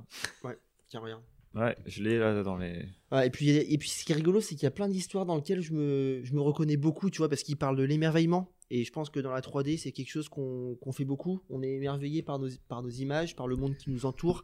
Et il parle beaucoup de ça en se disant euh, bah, Vous avez le droit de vous émerveiller. Vous avez le droit de, de dire, mettons, euh, je vois Simon avec sa, sa bonnette, de se dire Elle est quand même méga stylée, quoi. je suis trop fan de ça, tu vois. Ah c'est une bonnette Alors, à voyez poil, c'est une nouvelle. Ouais, vous voulez pas euh, la bonnette de Simon, elle envoie quand même du pâté. Elle est impressionnante. photo, hein. Elle est impressionnante. T'as l'impression qu'il a un plumeau dans les mains, tu sais. En fait, je fais le ménage en même temps. C'est ça. Il a lavé un peu mon appart. Alors du coup, dernière, dernière chose, c'est qu'en fait avec Sim, on n'ose pas trop se mettre en avant et, et demander aux gens de s'abonner et tout le bordel. Donc, Est-ce que tu pourrais faire notre promo, Pierre? Bah grave, grave. Euh, moi j'ai mis un petit peu de temps à vous écouter parce que du coup bah, je vous connais très bien tous les deux et au début je me disais euh, je les connais bien. Je connais que- bien ces deux glands, on s'en fout. Alors c'était c'était pas ça, mais c'était de, de se dire je connais leurs histoires et du coup peut-être que je ne serais pas. C'est un peu euh, redondant, Ah, quoi. ouais, peut-être voilà. un peu redondant par rapport à moi ce que je vis à côté et puis je me dis aussi je suis tout le temps avec Simon. euh, ça- ça- c'est bien aussi de lâcher un peu de l'est à côté. Tu vois. Ouais, normal. Et franchement, dès le premier podcast, je suis tombé fan. Mais vraiment, parce que je trouve que vous êtes euh, déjà hyper attachants tous les deux en vous écoutant. Euh, vos questions sont toujours hyper bienveillantes et aussi bien construites. Et ça, c'est fait, ça fait trop bien. Et quand je. Là, c'est quoi C'est 18 podcasts qui est pour l'instant de Ouais, sortie C'est Ouais. le Alors, 20 e peut-être celui-là. plus- Voilà, le du coup, 20e, c'est- non, Tiens, ce sera le 20 e Ok, il y en c'est a eu 2-0. 19, Ça fait plaisir d'être le 20e. Donc ce sera le 20e. Et euh, on voit aussi euh, que vous vous remettez en question dans ce que vous faites. Et que du coup, euh, on voit une vraie évolution dans votre travail. Ça veut dire qu'il est euh, ultra qualitatif. quoi. Bah, ça fait trop plaisir. Tu vois, ça, c'est eh, c'est pour ça que je travaille avec ce mec. Je vous le dis. Il est trop fort, il est trop fort. Et du coup, tu sais où on peut nous suivre ou pas, euh, Pierre? Alors moi, personnellement, je suis sur Deezer. Mais je crois que c'est une plateforme de boomer. Tu nous suis pas sur Instagram Si, bien sûr. Ah bah si, je suis les stories sur Est-ce que t'as mis la cloche Est-ce que euh, t'as mis la cloche voir, euh, Bien sûr, j'ai mis la cloche. Très Donc, bien, euh, parfait. J'adore voir euh, vos petites têtes et puis euh, ce qui s'est passé dernièrement à Madrid et maintenant en Bretagne pour, euh, pour Jérém. Parce que Simon, je le suis et j'adore quand il fait des stories aussi au sein du studio. Ouais, sont Ça, c'est trop bien. stories. Hein. fois, Elles sont trop c'est bien. C'est t'es une catastrophe. hein. Je viens pas souvent, mais de temps en temps, je prends les gars Moi, du c'est la, studio en c'est la otage. surprise. Moi, c'est la surprise dès que j'a- j'allume les stories et que je vois qu'il y a la gueule de Ouais, Sim, je fais putain, qu'est-ce qu'il a fait? Mais tu sais que quand c'est les stories de menhir, moi je suis principalement aussi en train de Ouais. les faire aussi et c'est un peu dans le même délire. Ouais, elles, sont, elles sont mieux tes stories. Pierre, c'est travaillé, c'est trop cool. Trop bien. Mais du coup, ouais, je suis d'abord à la base, t'as raison, sur Instagram et après, dès que je sais pas, tous les dimanches matin, je me ramène sur Deezer pour écouter mon petit Le petit podcast. Sim. souvent en en faisant le ménage. Et ça- 10 frérot, c'est incroyable.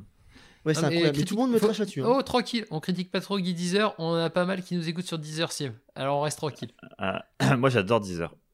voilà, c'est ça qu'on Surtout à entendre. 11 heures. Oui, moi je vous écoute à 10h sur 10h en faisant le ménage. Le podcast sera à 11h, Pierre, c'est pas possible Ce n'est pas possible Ah, C'est ah, ah, eh ben, c'est une erreur. Et d'ailleurs, en parlant de routine, euh, je, fais la je fais le ménage toutes les semaines grâce à Enora, ta, ta compagne. Et maintenant, je suis Super. hyper méthodique dans la manière de faire le ménage. Eh ben, je pense qu'on va là-dessus, on va pouvoir y Ah aller. si, Marie Kondo, Jérém. Oui, Ouais. Oui, mais Bah écoute, euh, c'est technique Marie Kondo. euh, on en a Ah, déjà parlé dans un podcast. Si tu es oui. un petit peu attentif, mais mais je vois que tu ne suis pas ce que tu dis. il se fait dégommer, tu sais, les deux frangins. euh, on va y aller, on va y aller avant que Non, non, non, je m'énerve. non, non, non, Jérém. Le mot de la fin. Ah putain, le mot de la fin. Pierre, Le mot de la fin, Pierre. un mot. Moufette. Moufette. La moufette. la Avec moufette. deux F, s'il vous plaît. Avec deux F et deux T. Moufette, incroyable. bon bah écoute, en vrai c'était trop cool aussi de te recevoir. Envoyez-nous Moi j'ai grave kiffé. coup, sur euh, tous les réseaux. C'était c'était juste euh, bah, de la bombe. Moi j'adorais ce podcast. J'ai adoré Et, ce podcast, euh, c'était posé, c'était cool. Il y avait de l'histoire, il y avait des rebondissements, c'était. C'était hyper cool. J'avais l'impression bon que c'était très mélangé parce que je connais ma vie et je vois comment ça se raconte, mais c'est Ouais. c'est génial. Et Non, puis, non, bah, ça merci c'est les bien gars. suivi et tout. Chronologiquement, on était bon. hein. Oh, je pense que ça le fait. Et ce sera l'occasion de venir sur quelques petits points plus précis avec des thèmes. Ça peut être rigolo. Ouais, tu grave, vois, être invité. Carrément. En tout cas, je vous kiffe de ouf. Je vous aime fort, les gars. Ouais, pareil.